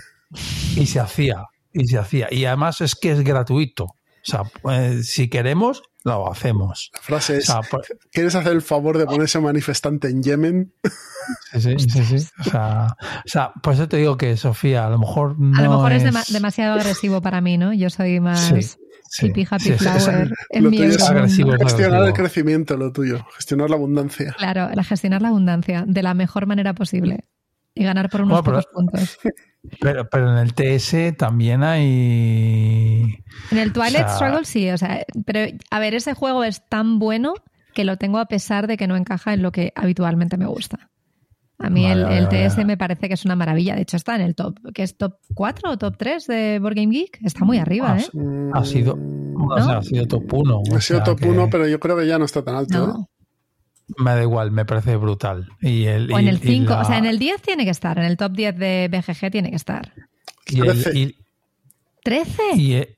Ostras, pues nada, estoy desactualizada, chicos, tengo que revisar. No pasa nada, no pasa nada, no pasa nada, es, top 1. O sea, es muy bueno. Es muy buen y juego. y, y, el, y la, la, aplicación de Playdeck en el ordenador es muy buena también. O sea, está muy bien hecho ese juego, muy bien hecho. Lo difícil del TS yo creo que es la simetría. Que, si empiezas, por ejemplo, y eres la URSS, pues sabes que tú tienes que ganar la partida al principio, si no cada vez se te va a volver más cuesta arriba. Y la partida del americano es justo lo contrario, tienes que aguantar al principio y ya te vendrán mejores dadas, ¿no? El, problema del Twilight es que hay veces que, el rodillo ruso, como dices tú, eh, es imparable, porque le entran muy buenas cartas y no puedes. No y si es bueno, si es un si es un buen jugador que tiene pericia y tal, te va a destruir. Sí, sí, Te destruye, sí, sí. Correcto. Estábamos hablando de Statecraft, no de Twilight. Perdón. Perdón. pero, es, distinto porque en el, Twilight la lucha es, más, es más estratégico. Es más, sí, es distinto. Aquí, aquí es que es gratuito, en serio. Es que vamos a por ti y te machacamos ese turno. Tiene una cosa bueno, yo creo que lo probaré. Intentaré no enfadarme, intentaré no romper amistades. Tienes pero que jugar con nosotros, hombre. Venga, vale. Si no me hacéis madrugar mucho, iré. ah, y, luego también nos ha dicho David que a él le gusta a menos jugadores. ¿Te acuerdas? No dijo Jesús, porque dijo que a cuatro le parecía demasiados. Pero no se vuelve muy cruel a pocos jugadores, porque ahí sí que no puedes hacer alianzas. el nivel de crueldad es el mismo. No, no, si alianzas no había. O sea, no, había alianzas. Y el chino, obviamente, en su sabiduría milenaria, le decía a Pedrito lo que tenía que hacer. a, ver, una, una cosa que está muy bien y que cambiaron el diseño es que la puntuación es vista. En este juego sí que favorece. ¿Por qué? Porque ves si está muy lejos o no. Si uno se va, hay que darle hasta en el paladar, claro. Y claro, tienes que ir a por él. Te ralentiza eso un poco poco la partida? Tal vez, pero ojo, estamos hablando de hora y media. Sí, es que es- no, es bastante no- rápido. No, está bien. no pasa nada. Me O sea, sorprende. ¿eh? Yo pensaba que iba a ser un juego más rollo tres horas o así. Una hora y media ya me parece No, no, es bastante ágil, ¿eh? Es bastante ágil. Genial, pues habrá De que hecho, probarlo. de hecho, tardas el primer turno. Una vez jugado el primer turno, el 2, el 3 y el 4 van volados. Mm. Van volados. Muy bien.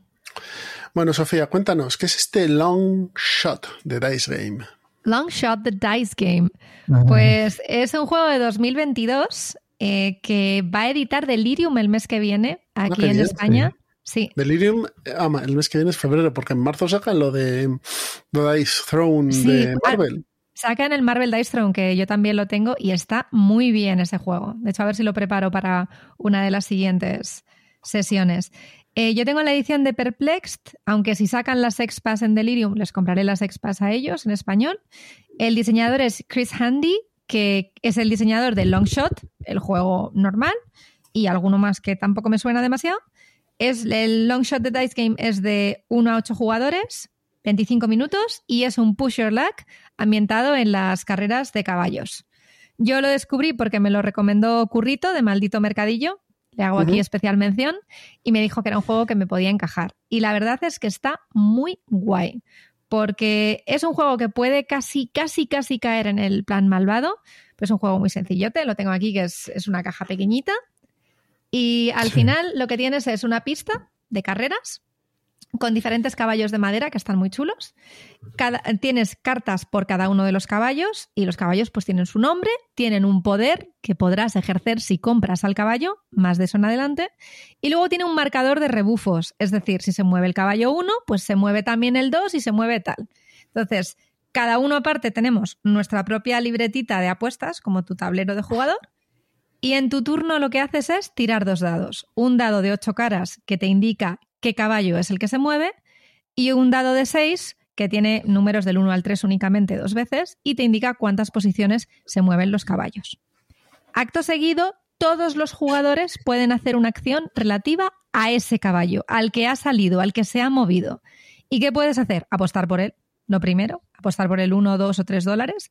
Empiezas con, creo que son 12 dólares y puedes ir gastando. Em, los caballos tienen más probabilidades de ganar los de número bajo porque están, tienen, están muy rebufados en otros caballos, es decir, es muy fácil que se muevan como por efecto cadena eh, y se pagan menos. Pues los betting odds son peores, o sea, a lo mejor te pagan 5 a 1 tu apuesta y el caballo 8 te lo pagan 12 a 1, me lo estoy inventando, ¿no? Pero para que os hagáis un poco a la idea. Entonces puedes apostar por el caballo en cuestión que acaba de salir, puedes comprar ese caballo y si gana uno de tus caballos o queda en el podio, pues te van a dar mucho dinero. Y luego puedes hacer más cosas. Puedes comprarles el gorro al. ¿Cómo se llama el jinete? Jinete, ¿no? El, el gorro, el jockey, exacto. Puedes comprarle el, el casco o puedes comprar el jersey y te permite hacer unas cosas especiales. O puedes utilizar el, el número para hacer como una especie. Hay como un grid que es como de 4x4. Puedes ir tachando y si consigues hacer filas o columnas, pues te dan bonus. O sea, es un roll and write, pero muy chulo. Y además, pues con esos bonus tú puedes hacer que tu caballo vaya más hacia adelante o retrasar un caballo.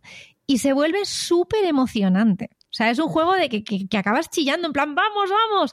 Te metes en el hipódromo total, es súper divertido y nosotros podemos echar dos o tres partidas seguidas porque está muy, muy bien. ¿A dos jugadores va bien? Sí, sí, sí, va bien. Va bien. Yo creo que además será más divertido porque al final, pues supongo que habrá alianzas, ¿no? A lo mejor yo he apostado por un caballo que tiene Pedro, entonces los dos tenemos un interés común. A dos, pues se separa mucho. Es decir, yo tengo mis caballos, tú los tuyos y cada uno a lo suyo, ¿no? Pero es muy chulo, la calidad de los componentes es muy guay. Sí, lo he estado viendo y es muy, muy- Precioso. Muy bonito. ¿Y este, Precioso. qué precio ronda? Yo lo he comprado de segunda mano, entonces no lo sé. Yo lo he que comprado. pintar unos 40 euros a lo mejor. Yo lo he comprado por 30 en Vinted, en inglés, pero sí que os recomiendo que esperéis porque es bastante dependiente del idioma. Te- Al final, las cartas de los, de los caballos vienen con texto en español, o sea, van a venir con texto en español, etcétera. Y luego sé que le han sacado algunas expansiones, que en este caso son más cartas de caballos y una expansión de eventos. Porque al final, pues cada caballo tiene su poder. Si tú compras un caballo, pues imagínate, hay un caballo que yo compré ayer que ponía, cuando compras este caballo, automáticamente puedes hacer una apuesta gratuita en todos los caballos con número par o impar. Entonces, pues no sé, está, es un juego muy simpático y, de estos que dices, joder, me apetece echar otra partida. Pues es de Long Shot, el juego de dados, ¿no? De sí. Sí. Muy bien, muy bien. Long Shot, eh, aquí lo tengo el Delirium, pero no sé si viene el precio. no, no lo tienen. Bueno, de todas maneras, saber que Jesús dice sabe leer Furnace, ¿eh? O sea, él lo puede comprar en inglés. Yo lo puedo comprar totalmente en inglés. Lo puede comprar en inglés. Incluso en francés. Bueno, hablando de franceses, yo os voy a hablar de un juego de un francés, de Antoine Bausa. Es el Oltri. O Oltré. Oltri. El, el, cómo repetir un juego varias veces, ¿no? Antoine Bausa en nuestro corazón. Bien, yo, yo llegué a este juego por un artículo en la Spielbox en la que Antoine Bausa y John Grump, que es el coautor de este juego, hablaban de, del 3. No hacían las reseñas, sino que hablaban del juego, ¿vale? Eh, para los que no tengáis la suscripción de Spielbox, merece la pena comprársela, ¿eh? Eh, entonces comentaban que había querido Bausa usar a sus mecánicas del juego de Ghost Stories. Ghost Stories y Last Bastion, pero Correcto. quería darle una capa temática y se había unido con este hombre, con el Grump, eh, que es un autor de juegos de rol, con John Grump, ¿vale? Entonces lo que han creado es un Tower Defense en el fondo, del fondo muy muy a bajo nivel es un Tower Defense, pero con una historia, ¿vale? ¿Por qué? Porque en el Tree temáticamente lo que somos son unos guardianes que van a una satrapía, un, a una especie de condado eh, apartado, y vamos a reconstruirlo. Entonces, en cada partida vamos a, a, sufrir o a disfrutar o a padecer una crónica, ¿de acuerdo? Esta crónica es un conjunto de cartas que van contando una historia y poniendo unos requisitos a estos guardianes, ¿no? Estos guardianes van a tener que ir en un tablero en el que hay una fortaleza en el centro y luego hay las regiones bordeándolo, van a tener que ir eh, bueno, pues sofocando problemas, eh, limpiando la región de incidentes, eh, construyendo edificios dentro del, de la fortaleza para obtener más dados y tener más potencia en las pruebas, eh, enfrentándose a eventos.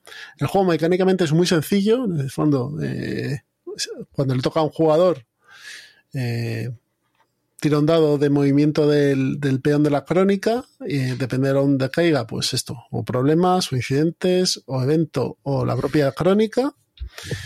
Y luego tienes dos acciones o tres, dependiendo de las que puedas hacer, para o recoger elementos, eh, lo que os he dicho, recoger eh, recursos, eh, enfrentarse a los, a, las, a los problemas, enfrentarse a las incidencias, etcétera. El juego es de 2 a 4, pero yo lo estoy jugando en solitario, ¿vale?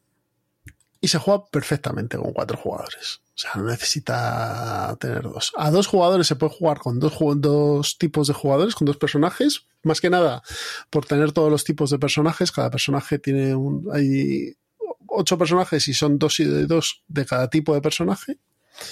Y la verdad es que es un juego que está bastante bien. Yo llevo ya tres partidas a, a LOL3 me lo compré en, yo lo quería porque después de ver el, el, artículo me llamó la atención, pero estaba muy caro y casualmente maldito le, lo rebajó un 40% el precio. Entonces me compré el juego base bastante barato Guay. y hace poco ha salido una expansión, la de Muertos Enterrados, que son más crónicas y más, más historias, ¿no? Y más, más historias, sí, más historias, más crónicas y más historias, más misiones y tiene otra en, cartera que se llama. Mm, mm, mm, a ver si la veo. Se llama eh, Monturas y Destriers, que no sé muy bien, y Desterrados, ¿no? Destierros y Monturas. Eh, que es otra de caja pequeña, ¿vale? Y se supone que va a salir en la caja base que trae maldito, ya viene con una expansión, la de Ratas, Ratas, Ratas, que es una crónica que traen aparte. Me parece un producto muy chulo, me parece un juego bastante familiar porque mecánicamente es muy, muy, muy sencillo. Pero oye, arte Vincent juego, es un juego narrativo, me parece que es un productazo este Oltre que ha pasado por debajo del radar, que nadie yo creo que, que, que lo, ha, lo ha jugado, o por lo menos yo lo he visto muy poco. y me parece que está muy, muy interesante. Lo que pasa es mí que no no me sonaba, ¿eh? No Nada, so- so- solo lo reseña Chema Pamundi, que no le conoce nadie, pero bueno. No, no, lo reseña Chema Bamundi. De hecho, yo estaba hablando con él diciendo, ah, pues mira, yo también lo tengo, ah, pues ya estamos jugando, ah, pues no sé qué. O sea que Sí, sí, sí. O sea que está guay, ¿no? sí, yo, yo- a mí me llamó la atención por el artículo este de la Spielbox, de hace tres o cuatro números. Y por lo que contaba Antoine Bausa. Que es el mismo juego que Ghost Stories y que. Sí. Y que con-. Sí, sí, puede ser, pero la verdad es que le sienta muy bien esa mecánica de este juego. Yo voy a seguir sí. jugando, mi idea es jugarme todas las crónicas que trae. Y si la, las monturas y los destierros llega a tiempo, pues me la compraré y la jugaré también. O sea, ¿Pero es como una mini campaña o son esos son módulos que metes? son- son historias son cortas, historias. son independientes. Entonces, eh, yo he jugado una que se abría un portal en la fortaleza y pasaban cosas, otro que empiezan a salir ratas de todos los sitios y una que te, que te encuentras un fantasma dentro de la, de la fortaleza. Pero hay una de un dragón, Qué guay. hay otra de no sé qué, y luego está la de los muertos vivientes. Y la que traigan, pues traen más crónicas y, y más misiones. Entonces los, los, los personajes pues van, tienen que actuar de cierta manera para poder eh, eh, cumplir los requisitos de la crónica y de las misiones, ¿vale? Son, son diferentes. Está muy chulo este del 3. Lo que pasa es que no sé si ahora estará encontrable o no. Porque a mí me parece que este juego lo saldo maldito y, mm, y es dependiente 100% del idioma, porque ahora te texto para aburrir. A ver, ha sacado la expansión. A lo mejor sí que lo vuelve a reeditar. Puede ser, puede ser. Pues nada, le, le doy Mm, Sí, dale a lo tuyo, a las, navecica- a las navecitas. a las navecitas que Jesús lo ha probado también. Sí, está muy divertido. Y sí, es, eh, es no es otro que Snapship Tactics. Es un Kickstarter que es de navecitas. El diseñador es John Josh De- Derksen, que también es el que hizo el Terminator Genesis, el Rise of the Resistance, que es un dungeon crawler que está bastante majo, que lo sacó Gen X y lo destrozó con las de ratas y con todo. Pero bueno, Otra eh, más, otra más de otra, ¿no? otra más, sí, sí, pero eh, eh, el, juego, el juego está muy bien. Y luego también hizo el Heroes of the Atuni Cluster, que es una campaña cooperativa para el X-Wing. Y es que este juego te recuerda al X-Wing. Lo único que son naves, bueno, esto cómo comenzó? Es un, es un Kickstarter que viene de sacaron una línea de juguetes de naves que son como una especie de Lego. Pues son unos cubitos que tú los juntas y haces pues diversas naves. Y dijeron, oye, sacas de aquí un juego de mesa y dijo, sujétame el cubata. Y entonces salió el, el Snapchat Tactics, que, que es un juego eh, de un juguete. Entonces, claro, se nota porque son naves de 15 centímetros, o sea, es la palma de tu mano, la, la nave. Entonces, eh, cosas que tiene cosas que tiene un juego, pues es eh, pues es un despliegue en plan X-Wing, cada uno tiene naves, lo único que aquí sí que el número cuenta, eh, el juego, mm, la caja base te viene una nave para cada uno, en el X-Wing pues se juega con escuadras, aquí es con nave tal, y es un juego que en este, en este caso en concreto sí que es para mm, dos naves, tres ya me parecen muchas se pueden jugar. Es decir, si tú llevas una nave y sois cuatro jugadores, dos contra dos, perfecto, va bien. Son y también ocupa mucha mesa para ser tan grandes y es y es eso es un dogfight. O sea, tú vas con tu nave y la vas moviendo por el tablero con una con unas reglas como el, el X-wing. Lo que tiene de gracia es que tú tienes tu el a lo Warhammer 40.000 que es eh, what you see, what you get. Es decir, lo que tiene la nave son las mejoras que tienes en cartas. Eh, entonces, pues, pues te dan misiles, te dan, eh, ¿cómo se dice? Agilidad o te da que puedas eh, hacer giros imposibles y, y cosas así.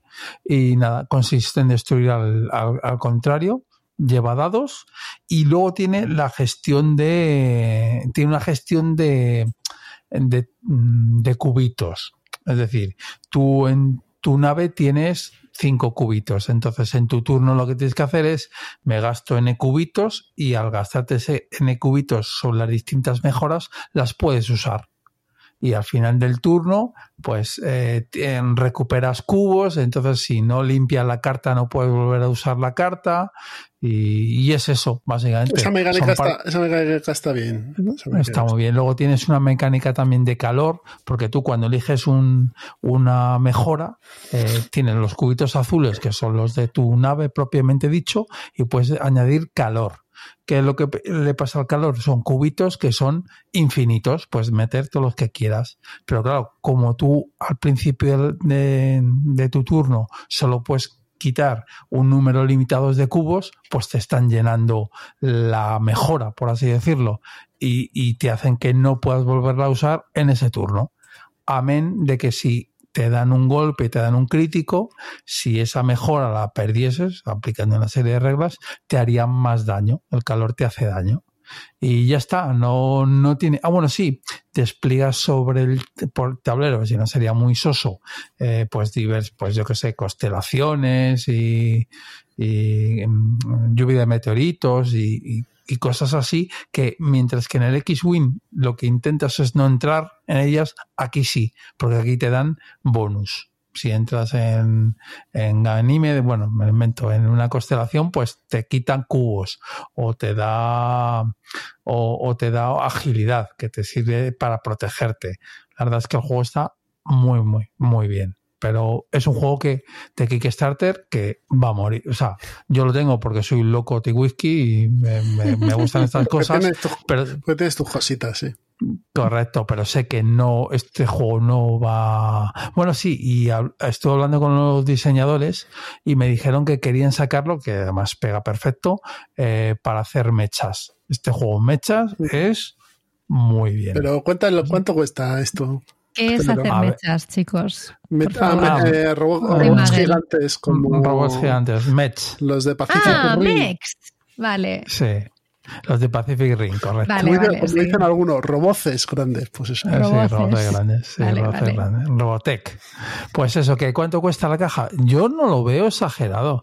Eran, eh, estamos hablando de Kickstarter y la caja eran con envío, eran 100 euros. Para lo que es ahora, bueno. Pero son dos naves solo, ¿eh? A mí me parece, a mí me parece, a mí me parece caro. Mm, Llámame loco. Pero a mí me parece caro. Mm, sí, no, porque a ver, la, la, nave, a ver, la nave. Sí, que las naves son muy grandes y tal, pero. No, no, una nave de X-Wing eran 15 pavos, una. Y solo tienes un modelo. Aquí te permite, por cada modelo que compras, por así decirlo, tienes tres naves y son tres naves distintas. Es decir, que sí, que vale. Que yo como producto, pues, la caja base, yo no la veo. si fuesen Robox, Robox gigantes. Roboces enormes. Roboces. Yo perfecto. Esto de las naves. No, pero hablando ya en serio. El sistema de activación de cubitos me parece que está bien. Es, curioso porque lo, jugamos tú y yo. Y las naves, hombre, son un poco toscas es cierto, pero son, son modulables y es... Es que son modulables. Eso tiene su gracia y tiene un piloto, tiene un muñeco de un piloto. Sí, sí, sí. Tú abres la carlinga y, sale un muñequito ahí. Cosa que dices, bueno, es innecesario, pero le, lo han puesto es, Es que es un juguete.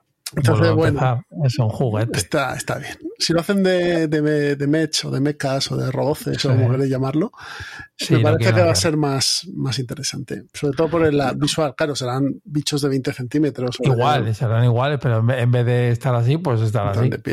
serán 15, 20 centímetros. El juego está muy bien, pero es eso. Es un Kickstarter. A mí me da pena, porque es, ¿qué es lo que pasa ahora? Con la avalancha de juegos, juegos como este no se van a jugar ¿Es un buen juego? Sí. ¿Se va a jugar? No. Lo jugamos cuatro monos.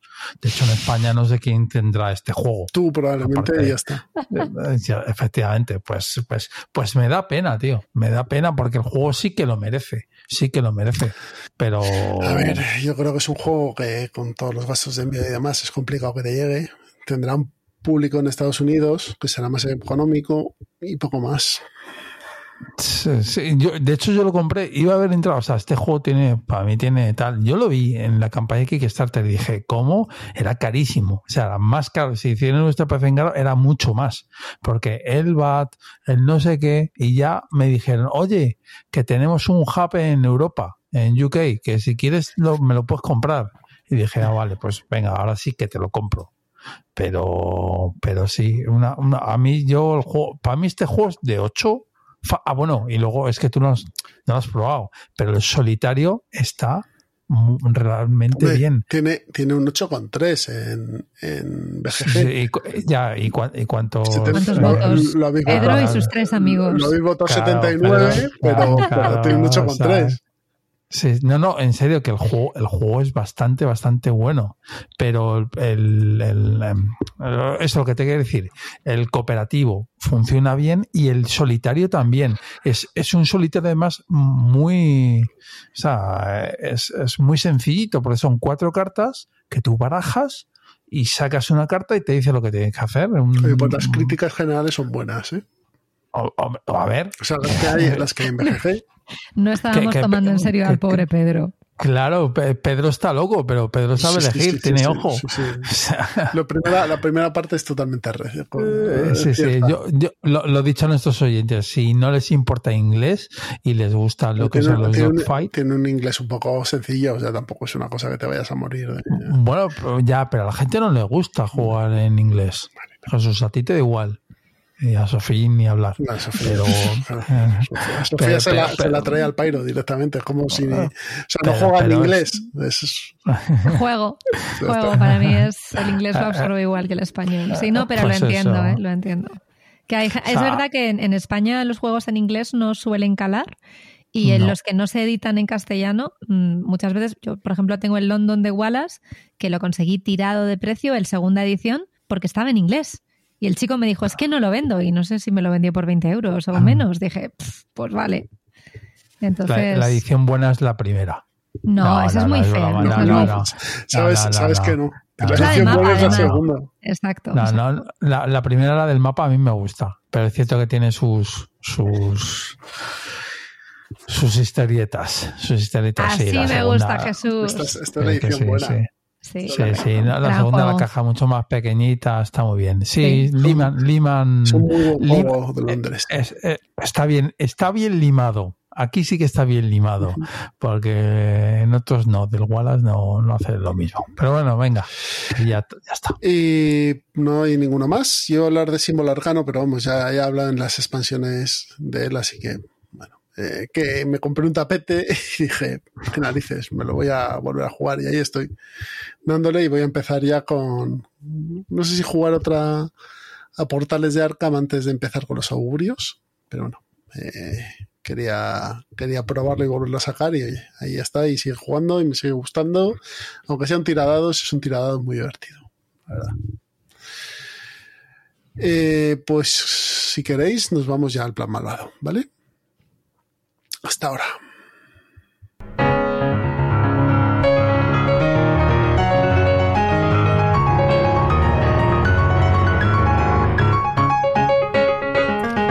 Se termina Ciudadano Mipel no sin antes pasar por el plan malvado. Ya sabéis la sección en la que hablamos de los juegos que jugamos con nuestros hijos, con nuestras parejas no jugonas, con nuestros amigos no jugones o con todos aquellos a los que queremos enseñar lo que es esta ficción. ¿no?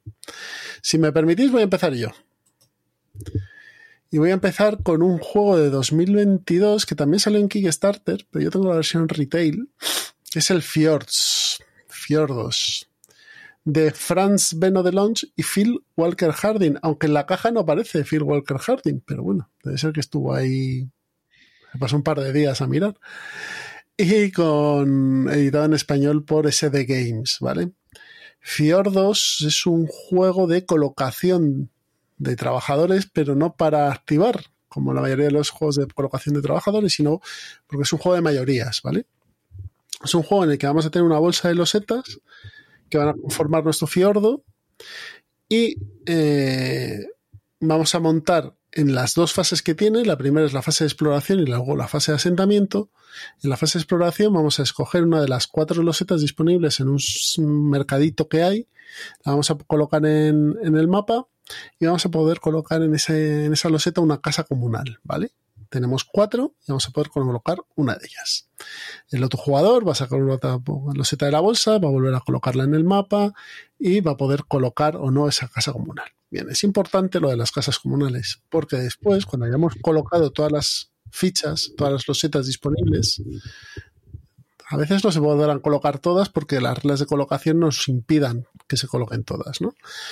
En la fase de asentamiento, a partir de esas casas comunales van a salir los vikingos, que son unas, unas piececitas, unos tíos con un tenedor en la mano, y eh, vamos a ir colocando nuestros vikingos en orden. Em, adyacentes a estas casas comunales o adyacentes a otros vikingos.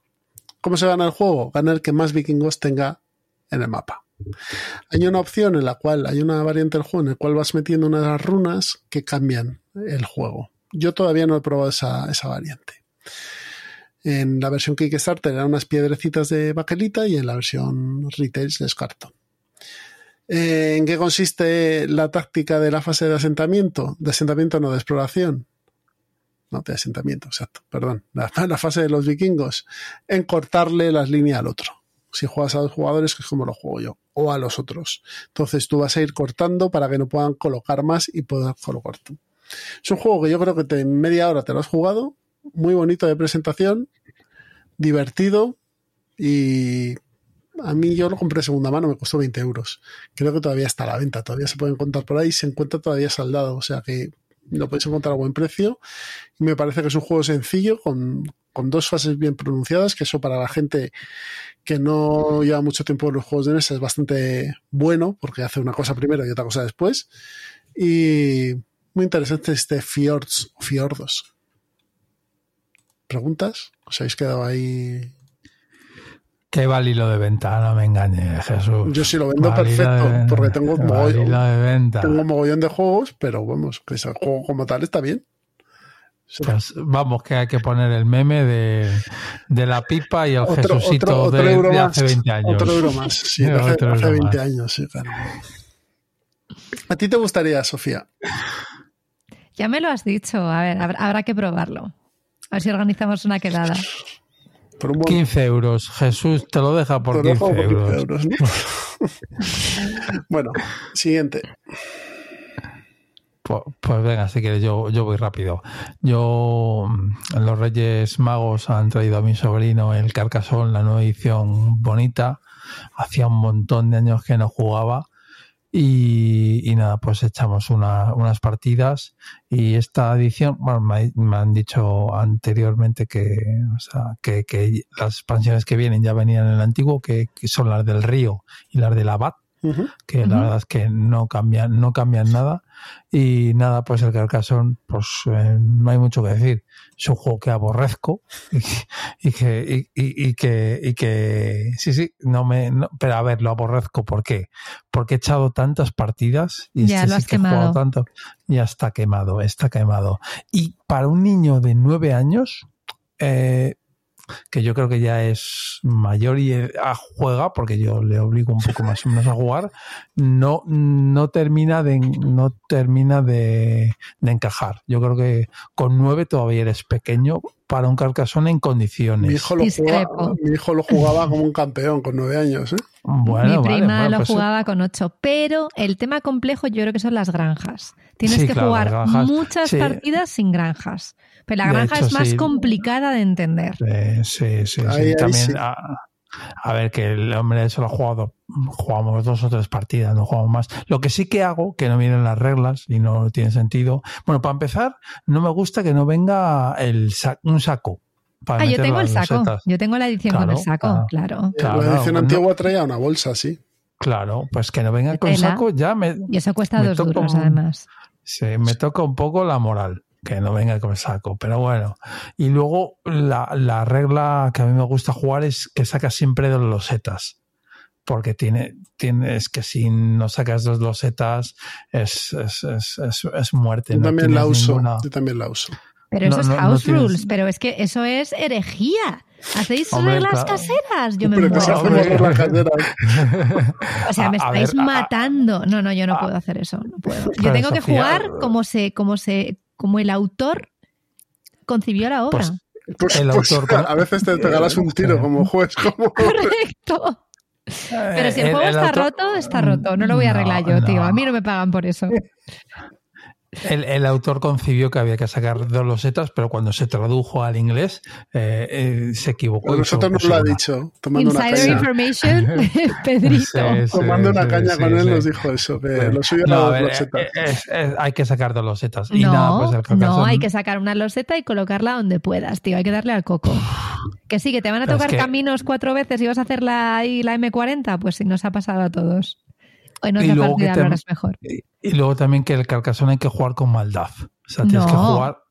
Con, tu, con, tu, sobrino de nueve años, ya me explico todo ya. entiendo todo. el chaval no lo ha hecho bien, hay que jugar con maldad. Hay que, darles, hay que darles como una estera, vamos. sí, sí, la, la, aplasté literalmente porque... Pero, porque ¡Pedro! A ver, no, pero porque el, el chaval, a ver, pobrecillo, tampoco juega tanto es cierto que juega, pero no juega tanto. Y luego que, que la es un juego de visión espacial. Pues a él no se le da bien la visión espacial. Pobrecito, todavía que es un niño. Mira, sobrino de Pedro, si nos estás escuchando, te prometo echar una partida contigo. Bien, te enseño a jugar bien. A mí, a, mí el a mí, el Santorini se me da fatal y mi hijo me gana de manera sistemática el Santorini. Y el tío se hace, hace burla cada vez que jugamos. Vas a perder. Empieza así la partida, diciendo, vas a perder. Y, ya y, eso va a ser, es una comedura de tarro toda la partida. Así que sí, hay que darles hasta como, como si fuese contigo, Pero bueno, no, por favor. Hay que, hay que atraerle al Euromundo al chaval. Yo, yo, yo, le enseñaba, ¿eh? yo le enseñaba ciertas, ciertas cosas y yo le decía, pues esa loseta la tienes que poner aquí, pero, pero, pero el Carcassonne es que es un juego que te pide ser malo. O sea, ser, tienes que jugar a la contra. Para mí, para ganar, bien es jugar al contra. Es decir, ¿cómo te puedo, cómo te puedo fastidiar? ¿Cómo puedo fastidiarte a ti? Pues yo qué sé, esa ciudad que tienes, en plan de metiéndome yo, o, o, metiéndole una ficha que sabes que luego va a encajar muy mal. O sea, Eso lo hemos hecho todos, sí. claro, pero no a tu sobrino de nueve años. Chicos que nos escucháis con el plan malvado, no hace falta iniciar así, ¿sabes? Les podemos enseñar a nadar y no tirarles a la piscina directamente a los pobres chavales. Se reirán de vosotros en vuestra cara que estas cosas pasan, ¿eh? Claro, en 10 años ya veremos quién es el que apuñala al otro en un juego de mesa. Bueno, pues eso, que el Carcassonne no, no, lo, no lo recomiendo y esta edición, pues, pues sí, es, bonita. Pero, pero, pero de, verdad que... Yo siempre intento eh. traer juegos que me gustan. Bueno, yo sí lo recomiendo, el Carcassonne. lo tengo quemado, ¿eh? Pero como juego de iniciación está bien. Ya, pero, pero a ti te gusta. Es que es el, es el, único juego, yo creo, que, que, que, no puedo sentarme a la mesa, ¿eh? No puedo. Yo echaría una partida de Carcassonne, la echaría, pero no echaría una tarde de partida, sí. Y no echaría un Catán ni aunque me sacaran ahí un billete de 50 euros. Así que. Ostras, ostras. Sí, para que veas. Bueno, venga, a lo pues mejor 50 euros sí. Pero que no, a ver, yo, pues yo creo que es un buen juego. No, no, no, sí, sí, es, o sea, sé que soy yo. De iniciación, no, no, que no, que nosotros a lo mejor ya no somos el target de ese tipo a, a mí me gusta mucho, ¿eh? Carcassonne. O sea, yo sí hay una partida. Hombre, es que a Jesús le gustan los heteros, le encanta. Sí.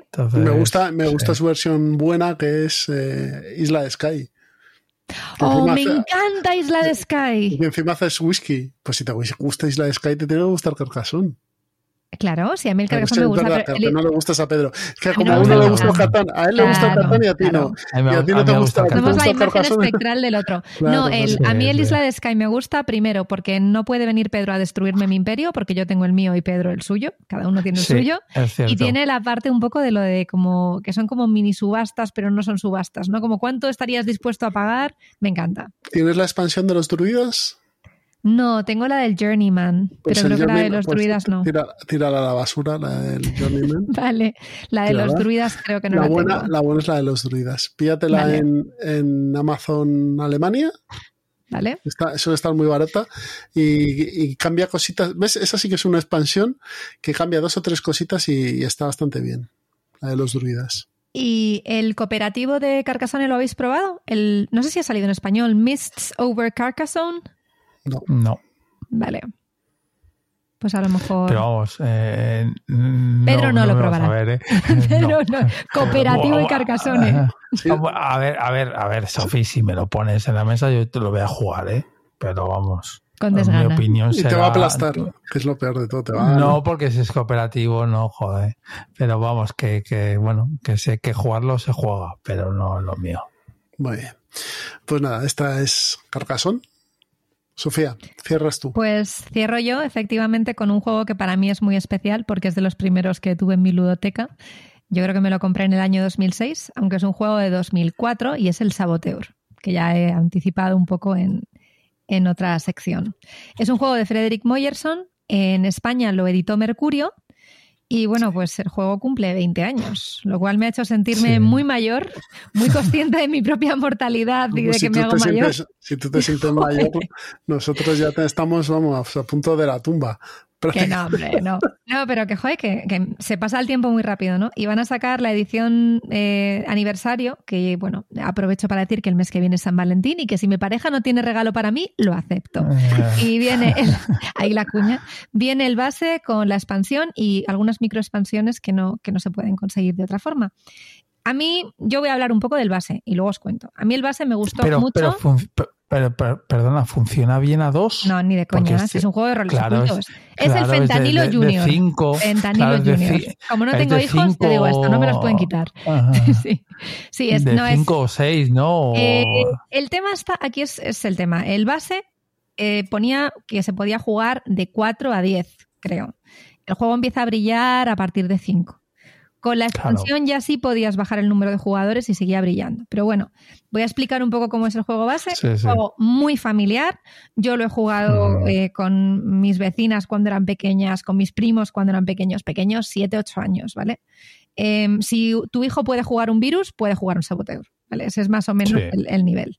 En el saboteur tenemos un rol, somos enanos y estamos intentando construir un túnel. O sea, es un juego de roles ocultos, pero no como el hombre lobo que solo acusas, no, no, aquí hay que hacer cosas. Entonces tú tienes tus cartas, hay una carta de inicio de mina, el espacio equivalente a siete cartas y después tres eh, cartas que están colocadas en vertical, que son como de fin de túnel. Y en una de ellas hay un tesoro, pero nadie sabe cuál, nadie sabe dónde está. Y aparte, pues eso, tenemos roles ocultos.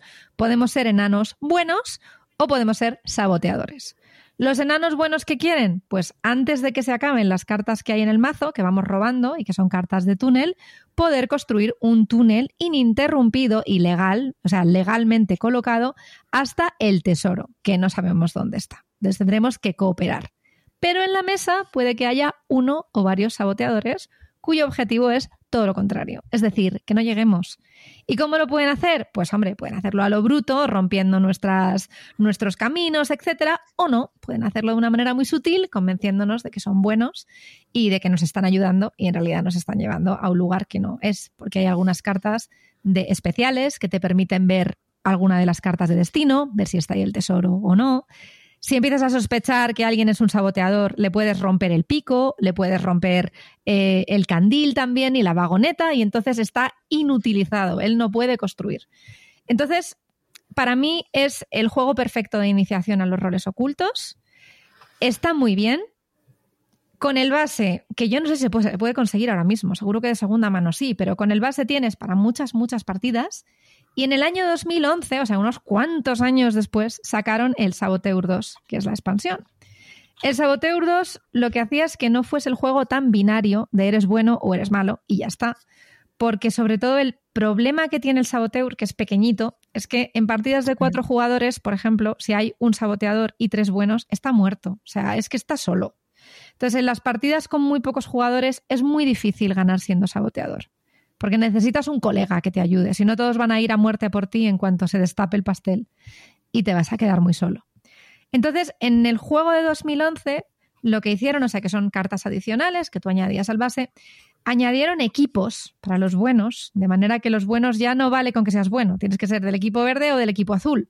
Y el equipo azul gana si llega el equipo azul y el verde no. Entonces ya te interesa no solo que lleguen los buenos, sino que llegue tu equipo. Así que lo complica un pelitín más. Mete un personaje adicional que es el geólogo, que mola mucho, porque es un personaje que es neutral. Es que le da igual que se llegue al tesoro, que no. Él todo lo que quiere es que salgan unas cartas que tienen unas gemas y cuantas más salgan, mejor. Y luego aparecen pues algún personaje más, el jefe, el aprovechado, le da una vidilla nueva. Es un juego muy chulo, lo recomiendo tanto para familias como para adultos. O sea, esto con amigos te echas unas risas. Entonces eso, es un Fentanilo Junior y está muy guay. Y con la expansión se llega hasta 12 jugadores. Y, la caja es pequeña porque, bueno, yo tengo la de amigo. 13, yo tengo la de amigo que es de... cuesta PvP el Saboteur. Y luego hay otro que puedes comprar que es Saboteur Huida de la Mina, que cuesta un poquito más, cosa que curiosa. Pero ese creo que trae la expansión ya incluida, ¿puede ser? Saboteur, eh, juegos, yo tenía la de amigo, pero el tema es que eh, era de mi época de o sea, la mina se está inundando. La, de Amigo era una caja negra enanísima. Sí, es esto es una, caja, esto es una caja pequeña de Amigo también. Lo que pasa es que yo no enfundaba, entonces mi saboteur está. Claro, y luego la versión 20 aniversario, yo donde lo estoy 23 o por ahí, ¿no? Es 24 euros. ¿Y, el Saboteur 2, perdona que no lo has dicho, ¿es autojugable o necesitas No, no, no, no, necesitas la expansión. Perdón, el base. El base. Son las cartas creo, que es este Huida de la Mina, ¿eh? el 2 por lo que estoy viendo que está en español, descubre el... Espérate, un momento, voy a, voy a ver, es que tengo aquí la caja, espérate.